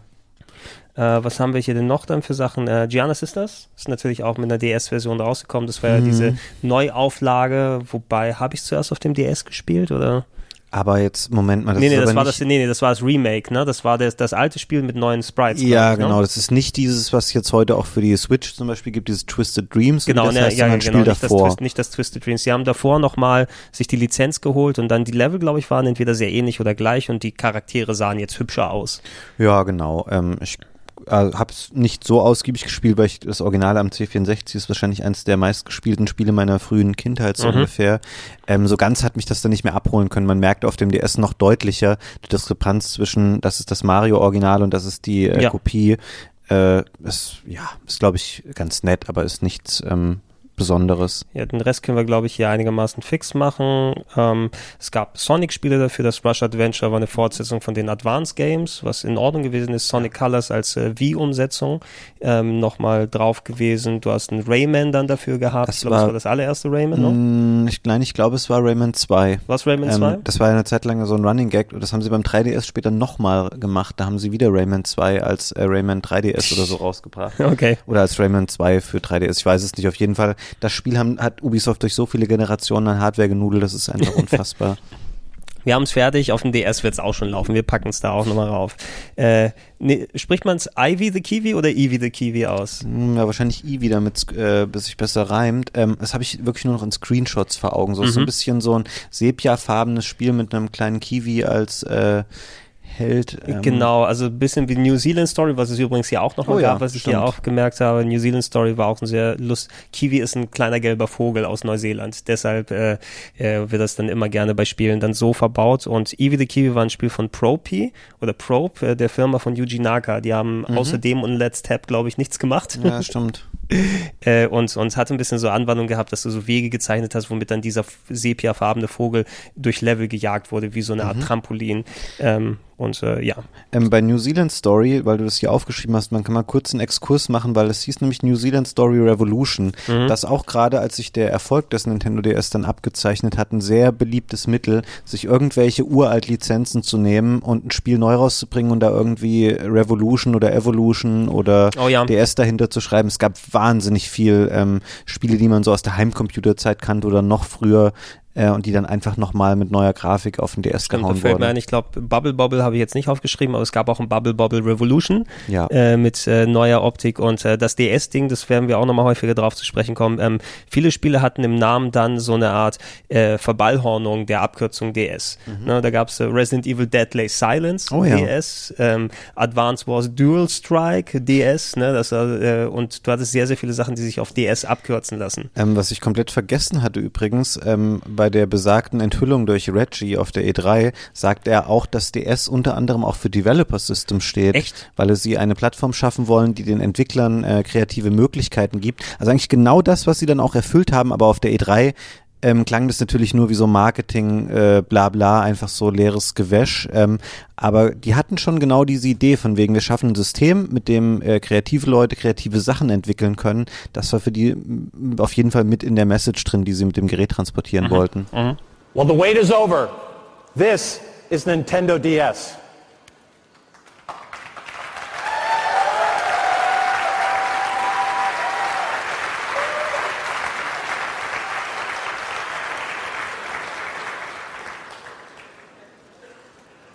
From the time we announced its code name, you've known these initials to represent the most obvious feature, dual screens.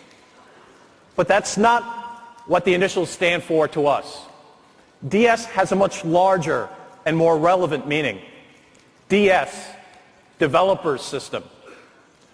In creating DS, we've given the world's most talented game makers new tools to work with, new ways to express their imaginations, and of course, in the end, new enjoyment for all of us. The result is this. DS not only changes Nintendo, it changes our industry.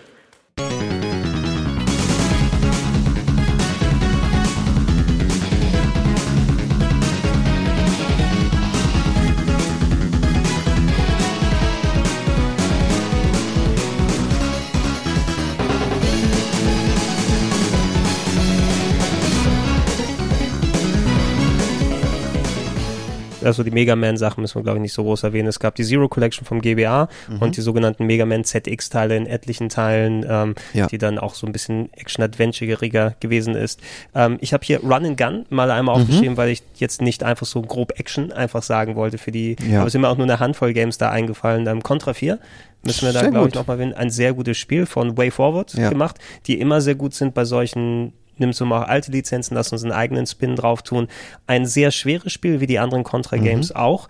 Ähm, jetzt durch den Double Screen ähm, hat ein bisschen dran erinnert, ich weiß nicht, ob du mal die alt, ganz alten Automaten gesehen hast, aber Contra war ja ähm, in der Urfassung ein Vertikalautomat. Ja. Ne? Also wo du zwar ein, ein Spiel hast, was horizontal scrollt für viele Teile, aber mhm. der Bildschirm war vertikal aufgebaut wie bei ähm, Shoot'em-Ups, ne? ja. bei vertikal Shoot'em-Ups und daran hat es so ein bisschen erinnert durch den Aufbau. Aber da ist auch so ein bisschen so die eine Eigenheit von dem Nintendo DS so ins, ins Negative dann ausgegangen. Der Mittelteil, die, die, die, das Scharnier, wo du nicht den Screen siehst. Ja, ne? stimmt. Ne? Weil du hattest ja oben den Screen mit der Klappe, unten den Screen und zwischendurch das Scharnier. Manche Spiele haben das so gemacht, dann wenn du einen durchgehenden Bildschirm hattest, dass irgendwie, wenn der untere Bildschirm, wenn du an den oberen rankommst, äh, an den rankommst, dass du direkt schon oben dran bist, also mhm. dass sie nicht mit beein, äh, in, in, in Berechnung mitnehmen, dass da noch der quasi toter Raum ist, bei dem Spiel war es aber so, dass da irgendwie eine, quasi ein, ein, ein Streifen existiert hat des Bilds, den du nicht sehen kannst. Ja. Und da sind teilweise Projektile von oben gekommen und Gegner, die aus diesem toten mhm. Raum unten rausgekommen sind und dich getroffen haben. Das ist halt schon deswegen schwierig, weil du ähm, im Hinblick auf Hardware-Revisionen, diese Lücke äh, zwischen den Bildschirmen ist ja nicht immer gleich groß bei allen Modellen. Eigentlich hättest du nahtlos den Übergang immer schaffen müssen, wenn es aus dem unteren ja. Bildschirm oben verschwindet, muss es sofort in dem oberen Bildschirm unten erscheinen. Alles andere führt, glaube ich, dann gerade bei so Spielen wie Contra ist es mhm. natürlich im wahrsten Sinne des Wortes tödlich.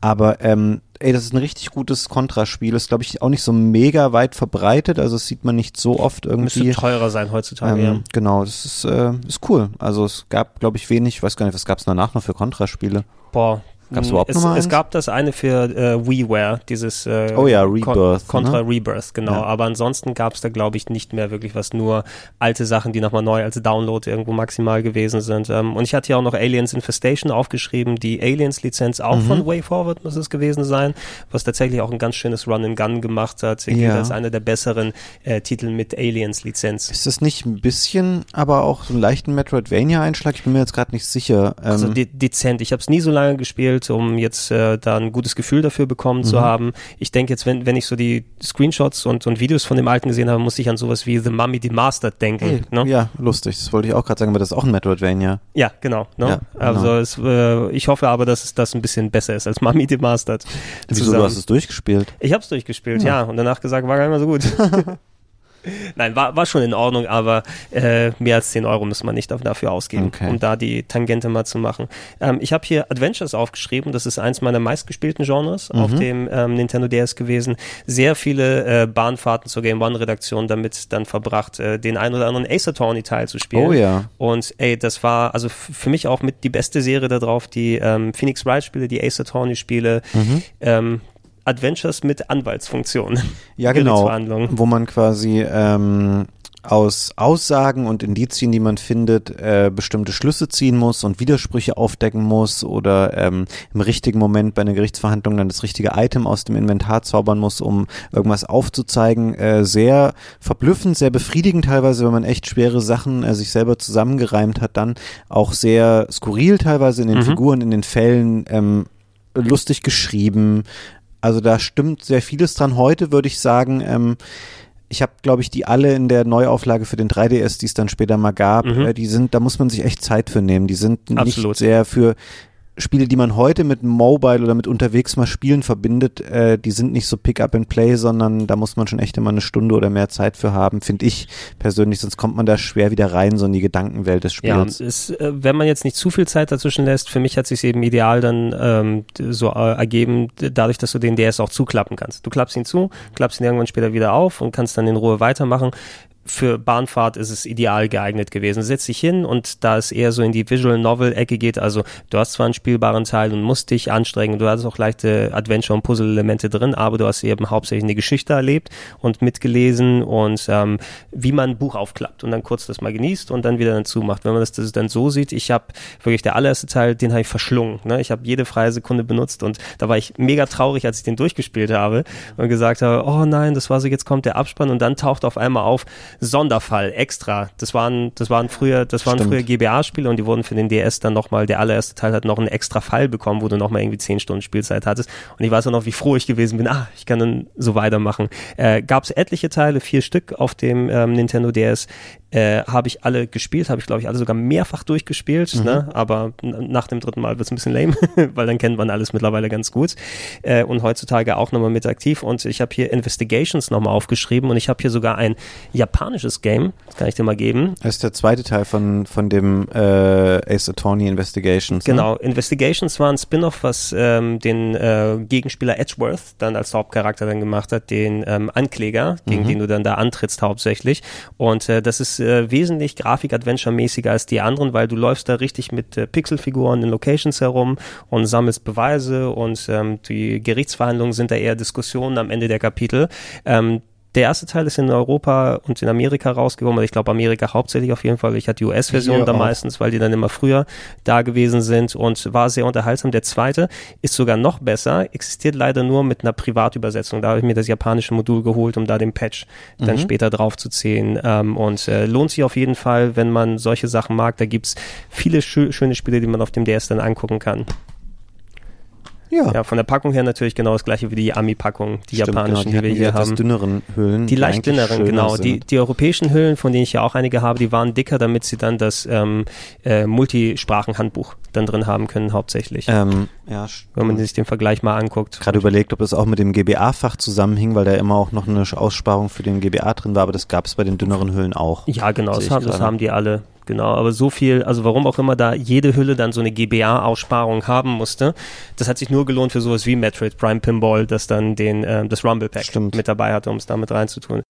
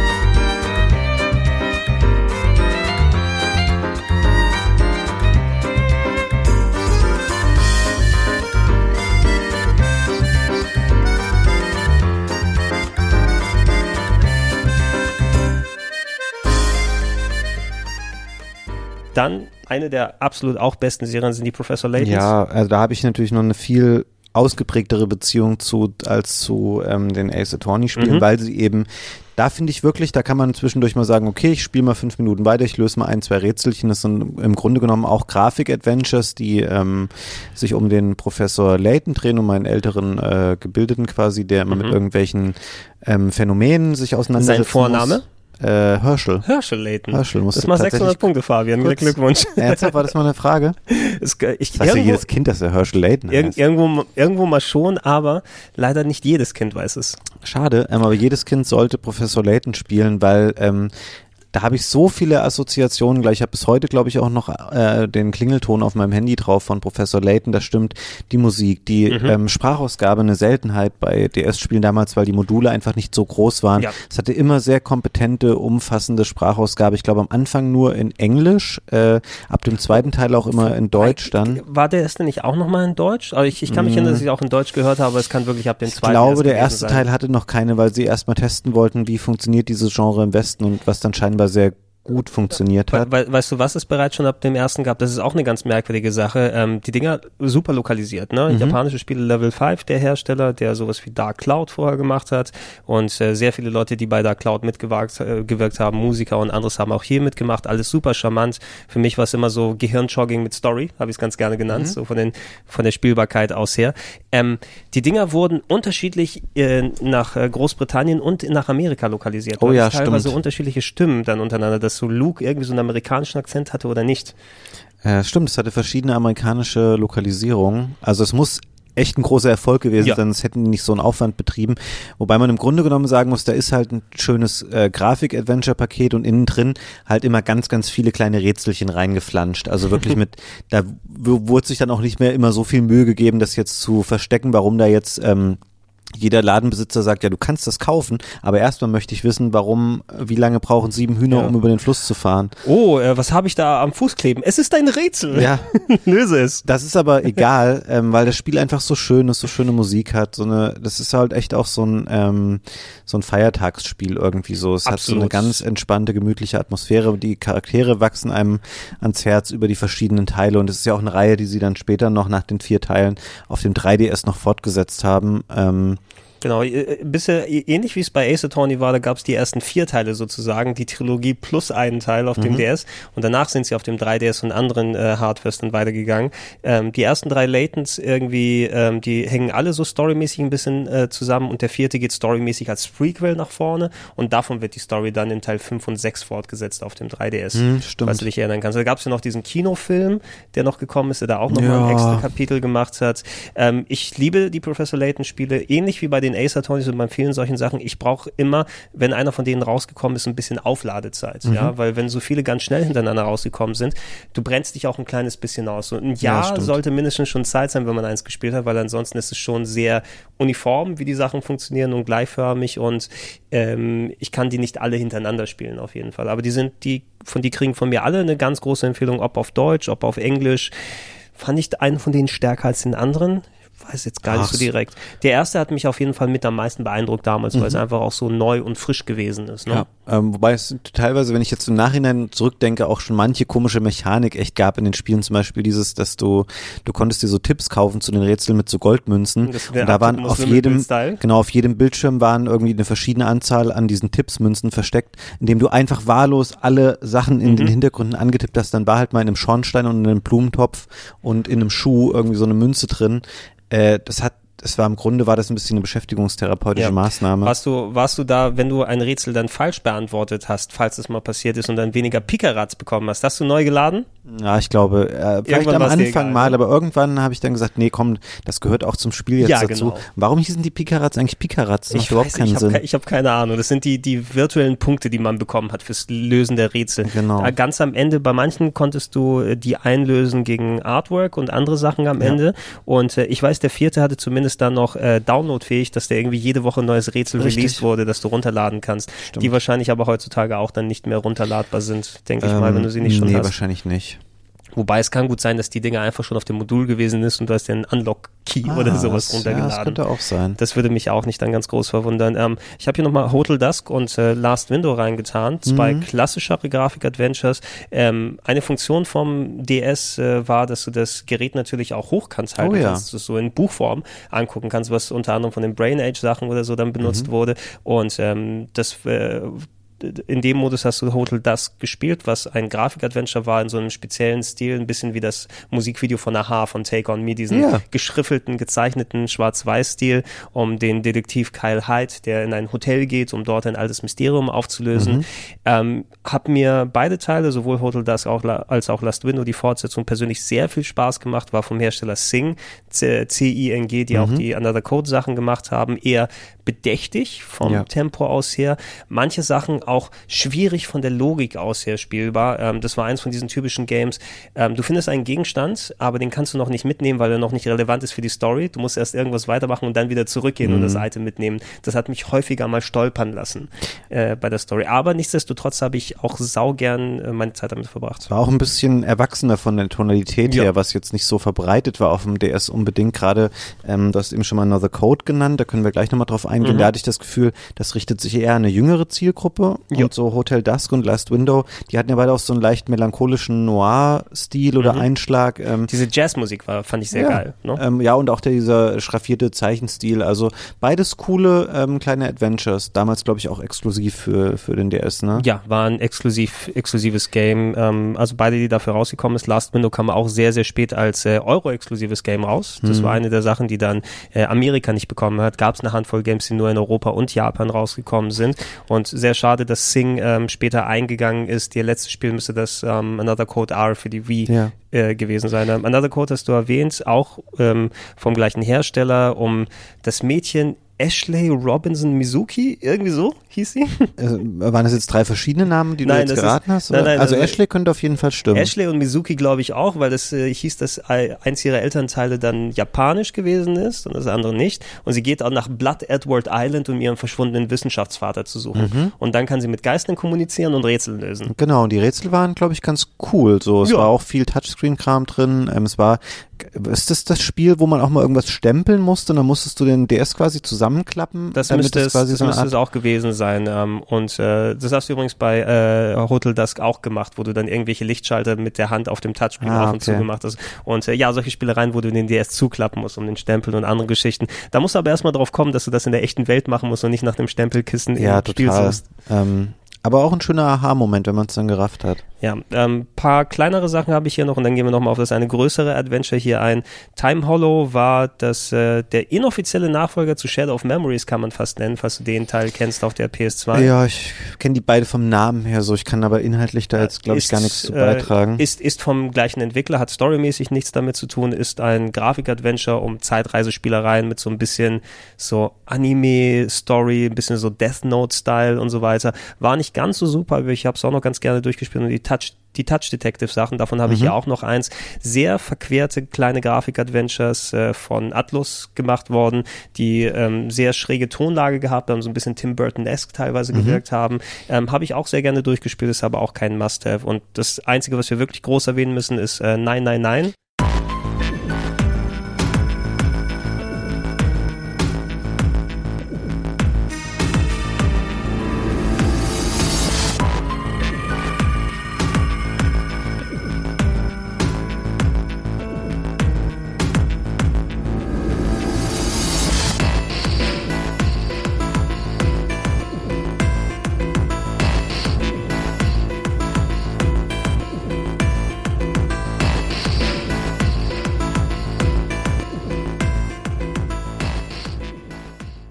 ja. Nine Hours, Nine Persons, Nine Doors haben wir ultra lange eh auch schon irgendwelche Story-Analysen noch und nöcher gemacht. Ne? Haben, wir, haben wir mal einen eigenen Podcast zu den Spielen gemacht? Wir, wir haben eine Story-Analyse gemacht, das weiß ich noch. Ja, und wir ne? haben uns zusammengesetzt für, für meinen YouTube-Kanal damals und haben dann die Story Ach, ja, genau. analysiert.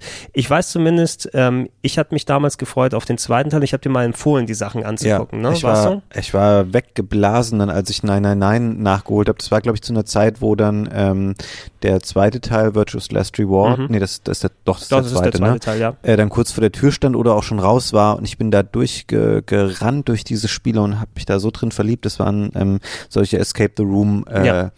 Visual Novels, ganz ähm, wahnwitzige Verkettung von äh, Enthüllungen und Wendungen und ähm, Charakterentwicklung, die es dann darin gibt. Sehr japanisch auf jeden Ja, Fall auch. Mit, mit ähm, sehr starkem genau. Horror-Saw-Filme-Einschlag oder so. Ja. Also I want to play a game, so in der Form. Und äh, ja, mir, mir geht's da wie dir. Also ich, ich weiß noch, ich habe mich eben saumäßig auf Virtuous Last Reward gefreut, weil ich den Titel äh, vor Jahren schon vorher gespielt hatte auf dem DS und dann, oh, es kommt der Nachfolger, ich freue Mhm. mich so. Und ich habe gesagt, ey, das wird das geilste Spiel ever. Und dann, Fabian, probier das mal. Und irgendwie nach, nach der Weihnachtspause bist du wieder zurück. Ja, ich Oh habe ja. beide Sachen durchgespielt. Und dann mussten wir lange warten auf, ähm, wie hieß denn jetzt das dritte Zero, Spiel? Zero? Time Dilemma. Ah ja, Zero Time Dilemma, weil, genau. Weil die beiden waren leider nicht so ein Verkaufserfolg von wegen und das musste erst durch, äh, weil im Westen dann du so einen Hype bekommen hast. Das waren ja richtige Kulthits dann später trotzdem geworden, trotz der geringen Abverkäufe, dass dann äh, ein dritter Teil irgendwann mal für ähm, viele verschiedene Systeme, gab es für die Vita, gab es für PC, ich glaube auch eine, Auch PS4 eine mittlerweile, glaub ich, PS4-Version sogar. davon rausgekommen. Das ist ein eher umstrittener Teil, Mhm. ähm, weil der die Story abgeschlossen hat, aber vielleicht nicht in der Form, wie manche Leute es sich dann gewünscht hätten. Ich glaube, da kannst du es nie allen Leuten recht Nee, nee, machen. nee. Also es ist auf jeden Fall sehr umstritten, aber nein, nein, nein. Gibt es mittlerweile übrigens auch in der Handyfassung. Ja, aber ähm, mit, ohne Rätsel, mit, ne? ohne Rätsel, Das ist leider. dumm. Was schade ist. Ähm, du musst eine äh, Affinität für Mathe haben. Ne? Ah, Ja. Das ist genau mein Ding. Wie, wie ist denn das? Äh, nicht Primzahlen, was war, was war das für eine Zahl, die du da immer holen musstest? Da ging es immer um eine, eine bestimmte Art von Zahlen, ne? Ach, ja, warte nicht die mal. No- Quersummen? Nonary Game, was Das war Nonary Game war irgendwie das, das, das Spiel, genau. Irgendwie so eine Kombination. Du hattest die Zahlen, wenn du sie zusammenzählst auf eine gewisse Art. Checken wir nachher Ich weiß es nochmal. nicht mehr genau. Auf jeden Fall super coole ähm, Adventures. Ich glaube, den ersten Teil, gibt es den denn auch in irgendeiner Form im Westen zu kaufen für den DS? Nee, Ähm, nee ne? Ich weiß nicht, ob es auch für den DS das Ding gibt. Es wird ja auch dieses Double Pack verkauft, dieses Nonary Game Double Pack auch für die Aber PS4, es- wo glaube ich auch der erste Teil mit Ach drin so, ist. Ne? okay, das kann sein. Aber ich glaube, für den DS gab es ja generell nur 999. und das ist, glaube ich, nicht hier im Westen, äh, nicht in Deutschland rausgekommen. Ja, Die Nachfolger waren ja schon 3DS-Spiele. dann. Genau, der, das Switch Festival auf 3DS und Vita und dann alles so breiter. Mittlerweile müsste man heute mehr Optionen haben. Ich würde es aber fast empfehlen, wenn ihr die Möglichkeit habt, ähm, Nine Hours, Nine Versus, Nine Doors, es auf dem DS zu spielen, weil es auch storymäßig eine Bewandtnis hat, ähm, die Hardware, auf der man spielt. Ne? Das ist auch so etwas, was dann so ein paar schöne, richtig geile Aha-Momente hat, äh, weil es dann auch mit der Hardware selber spielt, auf der es dann drauf ist und damit verpasst man ein klein bisschen was, wenn man es anderswo zockt.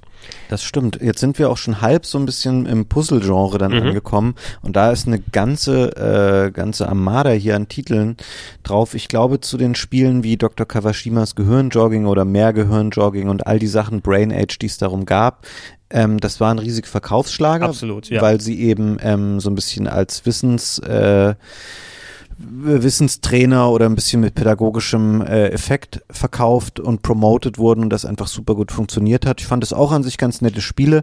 Die waren Stars in dem Genre waren für mich aber Spiele wie, das hast du ja auch ganz oben stehen, ein Hammerspiel, ähm, Tetris DS, eines der besten Tetris-Spiele aller Ja, Zeiten. ich vielleicht sogar als mit das Beste bezeichnen. Mit einem ähm, Zehn-Spieler-Modus, für das man nur ein Modul benötigt. Ich meine, Ja. wie geil war das bitte? Ich, ähm, die Geschichte habe ich auch schon hundertmal erzählt, ich erzähle sie gerne nochmal. E3 2006, ähm, damals auch mit dem Verlag, wo ich gearbeitet habe, wir waren da. Und wir saßen halt ungelogen am Flughafen. Ich will es nicht übertreiben, aber ich glaube, wir waren auf jeden Fall fünf Leute oder so, die mit einem Tetris-Modul dann gegeneinander Tetris gespielt haben. Und es war einfach Hammer. Und es, ähm, es war super griffig, super ähm, simpel inszeniert, halt so einen ganz cleanen ähm, oder ganz klaren Look irgendwie mit viel Nintendo-Kolorit dahinter, verschiedene Themen, äh, Nintendo-Themen abgebildet, verschiedene Musiken und so. Es hat einfach super gut funktioniert auch und ganz heute. eigene, ganz eigene Modi, die Genau. drin nochmal gemacht wurden, Ja. irgendwie so, dass du von vielen verschiedenen Perspektiven in die Mitte dann die Steine gesammelt hast. Also und äh, was was ich auch, ich weiß nicht, wie lang das gewesen ist, aber wahrscheinlich für fast schon Jahre hinweg. Das war so mein Einschlafgame. Ne, wenn Mhm. du so ein bisschen so runterkommen willst, ne, hat nichts mehr geholfen, als einmal so den 200 Line Modus zu machen, Ja. ähm, kurz vorm Einpennen. Äh, dann hast du dann 200 Linien gemacht und äh, da wurde im Spiel gemessen, wie schnell du gewesen bist. Und danach war ich mental so fertig, dass ich dann direkt einpennen kann. Und äh, Tetris DS ist für mich auch heute wirklich mit einer der besten, wenn nicht die beste Version. Und äh, finde so ab maximal das Puyo Puyo Tetris ist auch schon sehr spaßig vom Spiel her aus, aber kann für mich nicht mit der Tragbarkeit und der Varianz und Ja. der Spielbarkeit vom Tetris DS mithalten. Und Stimmt. Damit rein können wir auch gerne machen. Auch ein Spiel, was ich mindestens fast genauso lange gespielt habe, war Planet Puzzle League drauf, was ähm, quasi Tetris Attack ist. Ne? Also die das andere Konzept, wo du dann eben nicht Steine hast, die von oben rumfallen, sondern eher von unten die Blöcke, der, die heranwachsen, die du dann hin und her drehen musst. Ähm, hat man ja auch die Varianten vom Pokémon-Spieler gehabt auf dem äh, auf dem N64 beispielsweise. Und Planet Puzzle League war ohne andere Lizenzen mit dabei, nur das reine Game. Und das war auch ein sehr häufiges von mir dann in, in vielen Bahnfahrten reingeworfenes Spiel, um da mal eine Runde oder zwei zu machen. Also rein puzzletechnisch zwischen den beiden Spielen, die haben einen Großteil meiner DS-Spielzeit ausgemacht. Ähm, was hier auch noch steht, ein Spiel, was ich äh, ziemlich vergessen hatte, obwohl es damals auch ein Mega-Hit war, das gab es auch für viele andere Plattformen, ähm, Puzzle Quest. Eine Art Mischung aus Match-3-Spiel und äh, Rollenspiel, Fantasy-Rollenspiel. Und auch da muss man nochmal sagen, ähm, dieses Genre war für uns damals neu. Match 3 gab es vorher nicht und ähm, auch da muss ich sagen, das hat für mich über ein paar Jahre hinweg fantastisch funktioniert. Ich weiß, das erste Spiel in der Art steht hier nicht auf der Liste, aber für mich hat es so einen speziellen Platz im Gedächtnis, weil es einfach, ähm, ich das sehr früh hatte und da mit diesem Konzept in Berührung kam, war Zookeeper. Ah, das okay. kannte man als Browserspiel am PC vielleicht ähm, oder irgendwie gab es da auch eine PC-Version von. Ähm, da ging es darum, dass man quasi Zootiere ähm, zusammensortiert hat in einem Grid ähm, und musste die zumindest dreien oder vieren irgendwie anordnen, damit sie dann verschwunden sind. Und das ist ja heute bis zum Erbrechen. Ich sehe heute noch, es vergeht kaum ein Tag, ähm, in dem ich äh, Bahn fahre und nicht irgendeinen Menschen sehe, der auf seinem Handy so ein Match-3-Spiel spielt, weil das einfach heute noch so ein Genre ist und das auch maßgeblich auf dem 3DS verbreitet mit eben dem wohl bekanntesten, diesem Puzzle Quest. Und es ging mir jetzt schon bei vielen Spielen hier so, die wir gerade besprochen haben. Ich denke mir gerade echt so, wow, ich muss mal wieder ein DS rausholen, weil es gibt so viele Spiele, auf die ich jetzt auch mal wieder Bock hätte.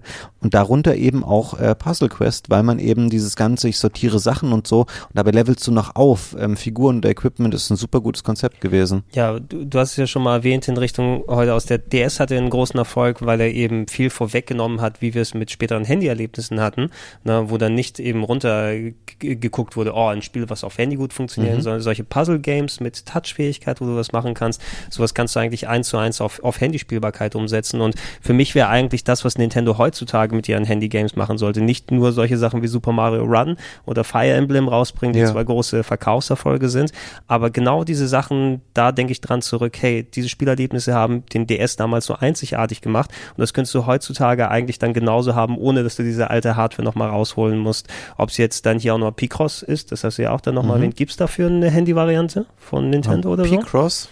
Ich glaube nicht. Aber ähm, das war natürlich, ich liebe ja P-Cross, ähm, hab Spiele schon seit dem ersten Ge äh, Gameboy-Spiel. Mhm. Da war es halt wirklich noch so super klumpig zu steuern ähm, und es war perfekt, das, um das auf dem DS zu machen. Ich behaupte auch nach wie vor noch, dass ich jeden hier, der in der Firma arbeitet, bei P-Cross abziehen würde jederzeit. Ähm, Absolut, ich bin nicht so gut im Picross. ach schade, Das ich dachte, jetzt könnte ich nur offene Challenge hier aussprechen. Es tut mir leid.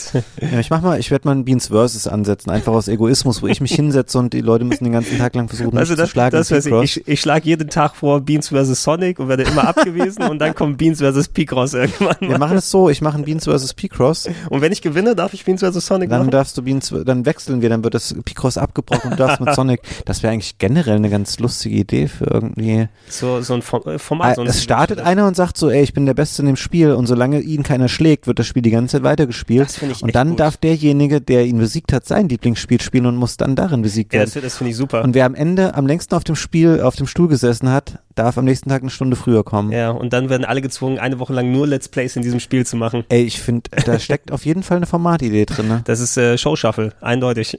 Okay, wir, genau, wir claimen das jetzt schon mal für uns, damit es nicht. A- Absolut. Und wenn es in einem Podcast erwähnt wird, ist es rechtlich geltend. Ja, das ist alles unsere Idee hier. Ja, ähm, äh, Show Shuffle, Beat Me Up. Nee, keine Ahnung. Beat me up finde ich Beat aber, me up ist gar nicht so Beat me up schlecht. finde ich gar nicht so schlecht. Ich hoffe, dass es keine irgendwelche unanständigen Konnotationen oder so hat. Bestimmt nicht. Okay, ähm, Formatidee beschlossen. Ich werde Picross ähm, für mich da beanspruchen.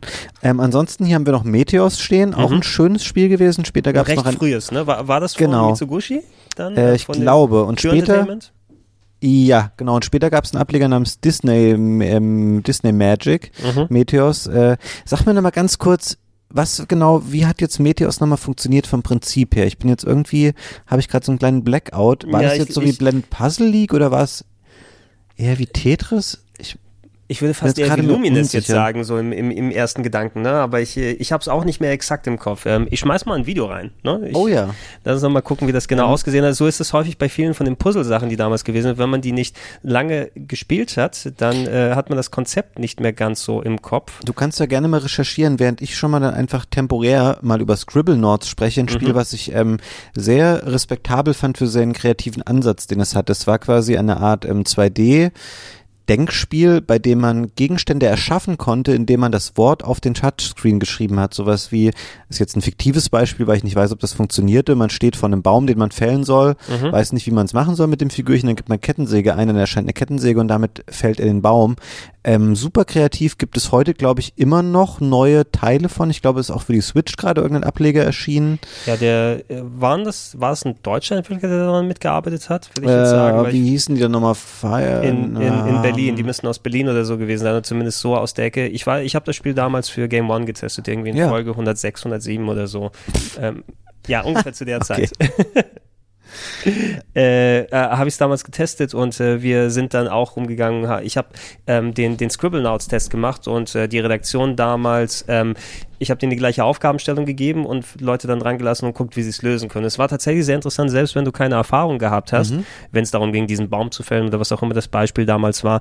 Du konntest zehn Leute haben und zehn verschiedene Lösungsansätze. Insgesamt rund 22.000 Begriffe soll der Wortschatz von Scribblenauts umfassen. Wirklich gebrauchen werdet ihr zwar nur einen Bruchteil davon, aber es ist gerade diese Vielfalt, die die Faszination des Spiels ausmacht. Also wir haben zum Beispiel für jedes Level sichergestellt, dass es auch mindestens in drei verschiedenen Möglichkeiten lösbar ist. Ne? Das Baumlevel ist Arbeit im Baum, wie kommst du dran? Das ist das beste Beispiel. Es gibt immer noch neue Ansätze und Leute, die uns überraschen, die diese auf äh, Wege gelöst haben, die, die wir gar nicht gedacht haben. Gemeint ist dieser Level hier, in dem man diesen Baum von diesem Stern befreien soll. Wir wollten mal die Probe aufs Exempel machen und haben deshalb zum großen Scribblenauts ruckzuck geladen. Jeder Teilnehmer musste an den Stern kommen, ohne die Gegenstände der Vorgänger zu verwenden. soll den Stern runterholen. Ich benutze UFO, Zauberbohnen, Schnitzel. Gib ein Jetpack. Wie falsch ge Jetboat? Dir schon Phaserone eingegeben? Oder habe ich das falsch geschrieben? Ich kann doch schreiben. Äh, jetzt komme ich nicht zurück. Es wächst denn schnell. Laserschwert. Trampolin. Aufnehmen, werfen. Da, hab ihn. Tatsächlich. Warum läuft er mir weg? Ha!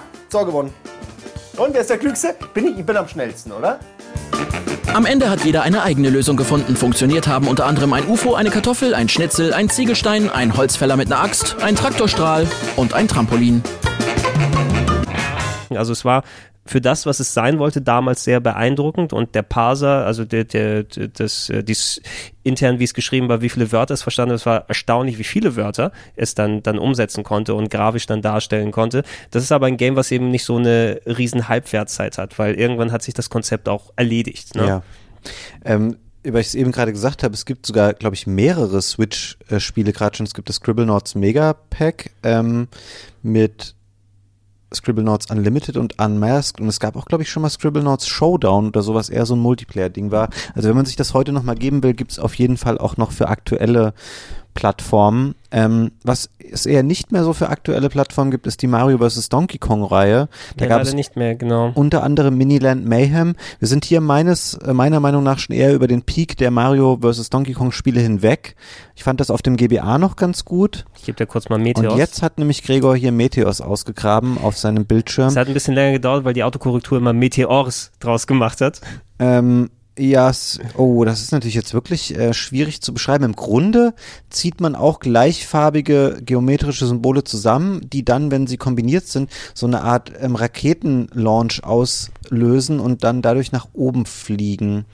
Irgendwie sowas, ne? Ja, ein, ein Gimmick, was du auf jeden Fall mit dem Touchscreen nochmal mit Sachen kombinierst, da machen musst, was ein bisschen weiter weggeht vom typischen Tetris-Gameplay. Ja. Na, du siehst es als erstes, du denkst Tetris, aber es ist doch ein anderes Spiel. Ja, auf jeden Fall war es aber ein gutes Ja, Spiel. Entschuldige, aber ich habe dich jetzt unterbrochen mit äh, Donkey Kong, Mario vs. Donkey Kong. Ähm, Sehr schade, das ganz allererst auf dem GBA ist mein, äh, auf dem Game Boy ist mein Lieblings-Gameboy-Spiel. Ich finde das großartig, ich finde es fantastisch, aber die Serie danach ging ja in einen leicht anderen Einsatz seit dem GBA. Es ne? wurde dann immer indirekter als Spiel. Lemming-esque. Genau, irgendwann hat sagen. man Mario nicht mehr gesteuert, sondern so kleine Miniatur-Marios, so Aufziehpüppchen, ähm, die dann auch nicht mehr direkt gesteuert, sondern eher so, dass man gesagt hat, hier will ich jetzt eine Brücke haben und da will ich das Item hinsetzen, so wie Lemmings, äh, du Ja, hast das schon genau. richtig beschrieben. Also das, ähm, ja, ist jetzt heute, glaube ich, nicht mehr so der Rede wert, der DS-Ableger. Ähm, und ansonsten, jetzt gehen wir dann eher so ein bisschen in die, ach nee, da ist noch ein Spiel dabei, wo ich Ein mir sicher Spiel. bin, dass es dir sehr, sehr viel Ja. bedeutet hat, nämlich ähm, Ghost Trick von Capcom. Ghost, Ghost Trick ist fantastisch. Es ist ein großartig, großartiges Spiel und da hat tatsächlich aktuelle Bewandtnis nochmal, weil äh, ein Charakter, der im Spiel aufgetreten ist, ist äh, der Hund Missile. Ähm, weiß nicht, ob du es mal gespielt hast oder so. Ähm, nee, ich habe mich aber, also du hast ja, glaube ich, schon diverse Male auch darüber gesprochen und es gab später auch mal, gab es auch für iOS oder so, es gab mal irgendeine Es Neuauflage eine, für es irgendwas, müsste für ne? iOS nochmal gewesen sein, wo du die ersten zwei Level for free runterladen kannst und dann mitnehmen kannst. Ähm, in dem Bewandtnis hier, ähm, es gibt einen Charakter da drin, das ist so ein Hund, ein äh, äh, Pomeranier, glaube ich, würde man auf Deutsch sagen, Pomeranian, ähm, mit dem du da interagierst und es ist echt super geschriebener Charakter, super unterhaltsam. Mhm. Ähm, das ist der Hund von Shu Takumi, dem ähm, Entwickler des Spieles, der auch die ähm, äh, Ace Attorney Spiele gemacht hat Mhm. und äh, früher Dino Crisis 2 mitgemacht hat, also ist also einer, der dafür verantwortlich gewesen ist und der Hund ist gestorben vor kurzem, Oh ne, der das. Vorbild für das Spiel gewesen ist. Ähm, das Game selber ist eben von dem Gehirn hinter den Ace Attorney Spielen ist eine Detektivstory, aber verbaut. Äh, du, es beginnt damit, dass dein Hauptcharakter stirbt Mhm. und du dann als Geist sozusagen Level beeinflusst, äh, während da Sachen stattfinden. Bisschen so indirekt das Gameplay. Du hast Figuren, die dann andere Sachen machen und du musst zum Beispiel, um, was weiß ich, einen Mord zu verhindern, äh, musst du irgendwie an der Lampe wackeln und anderes Zeug dann machen und du hast da richtig schöne kleine Puzzleinlagen gehabt, aber auch eine sehr zeitgeschriebene Story mit echt coolen Wendungen, richtig cool gemachten Sachen. Also so das, das Beste, was man aus den Ace Attorney Sachen rausnehmen kann, aber auf ein Puzzle-Game dann drüber geschraubt. Und ich würde jedem empfehlen, der ansatzweise für interessant und spannend geschriebene Stories mit ein bisschen eigenem Puzzle-Ansatz irgendwie Bock hat und auch sehr coole Animationen übrigens, die so teilweise gerotoscoped waren. Ne? Da hattest du einen Charakter, der rumgelaufen ist und immer so Michael Jackson-esque getanzt ist durch den Level und alles. Ähm, hat mir mega viel Spaß gemacht. Ich habe dazu ich weiß noch, dass ich damals, das heißt, ich war nicht bei Game One, äh, weil ich da gerade für andere Projekte produziert habe und ich bin da extra hier in die Redaktion gegangen und gesagt, ey, ich muss dazu einen Beitrag machen. Ne? Äh, egal, das mache ich jetzt so, einfach so und, und lass mich einen Beitrag dazu machen, damit ich den in der Sendung dann hier haben kann. Ähm, und so, so viel Spaß hat mir das Spiel gemacht. Das würde ich heutzutage auch noch, ob in der DS-Version oder in der iOS-Version empfehlen, weil es einfach ein richtig, richtig gutes Game ist. Gab aber nie eine Fortsetzung davon, oder? Leider nicht, leider nicht. Der Takumi ähm, hat danach die hat er sich wieder der, der Ace Attorney-Serie gewidmet. Der hat äh, ähm, Phoenix Wright versus Professor Layton gemacht auf dem 3DS und äh, sitzt, glaube ich, momentan an diesen The Greatest Ace Attorney ähm, Spielen, die ähm, Phoenix Wright quasi im feudalen Japan nochmal Ah, ja. darstellen lassen, die nur in Japan geblieben sind. Da leider nie zu einem zweiten Ghost Trick gekommen. Schade. Tja, und schade ist auch, dass wir damit bereits das Ende der heutigen Ausgabe des Plauschangriffs erreicht haben. Seid beim nächsten Mal dabei, wenn Fabian und ich uns noch weitere anderthalb Stunden ausführlich über die mannigfaltige Spielebibliothek des Nintendo DS unterhalten. Bis dahin wünschen wir euch äh, eine schöne Ruhezeit. Hört euch gerne auch mal die anderen Podcasts an. Die werden mit jedem Anhören immer besser, habe ich mir sagen lassen. Und das soll ihr auf jeden Fall tun, denn das ist sehr unterhaltsam und spaßig. Bis dann.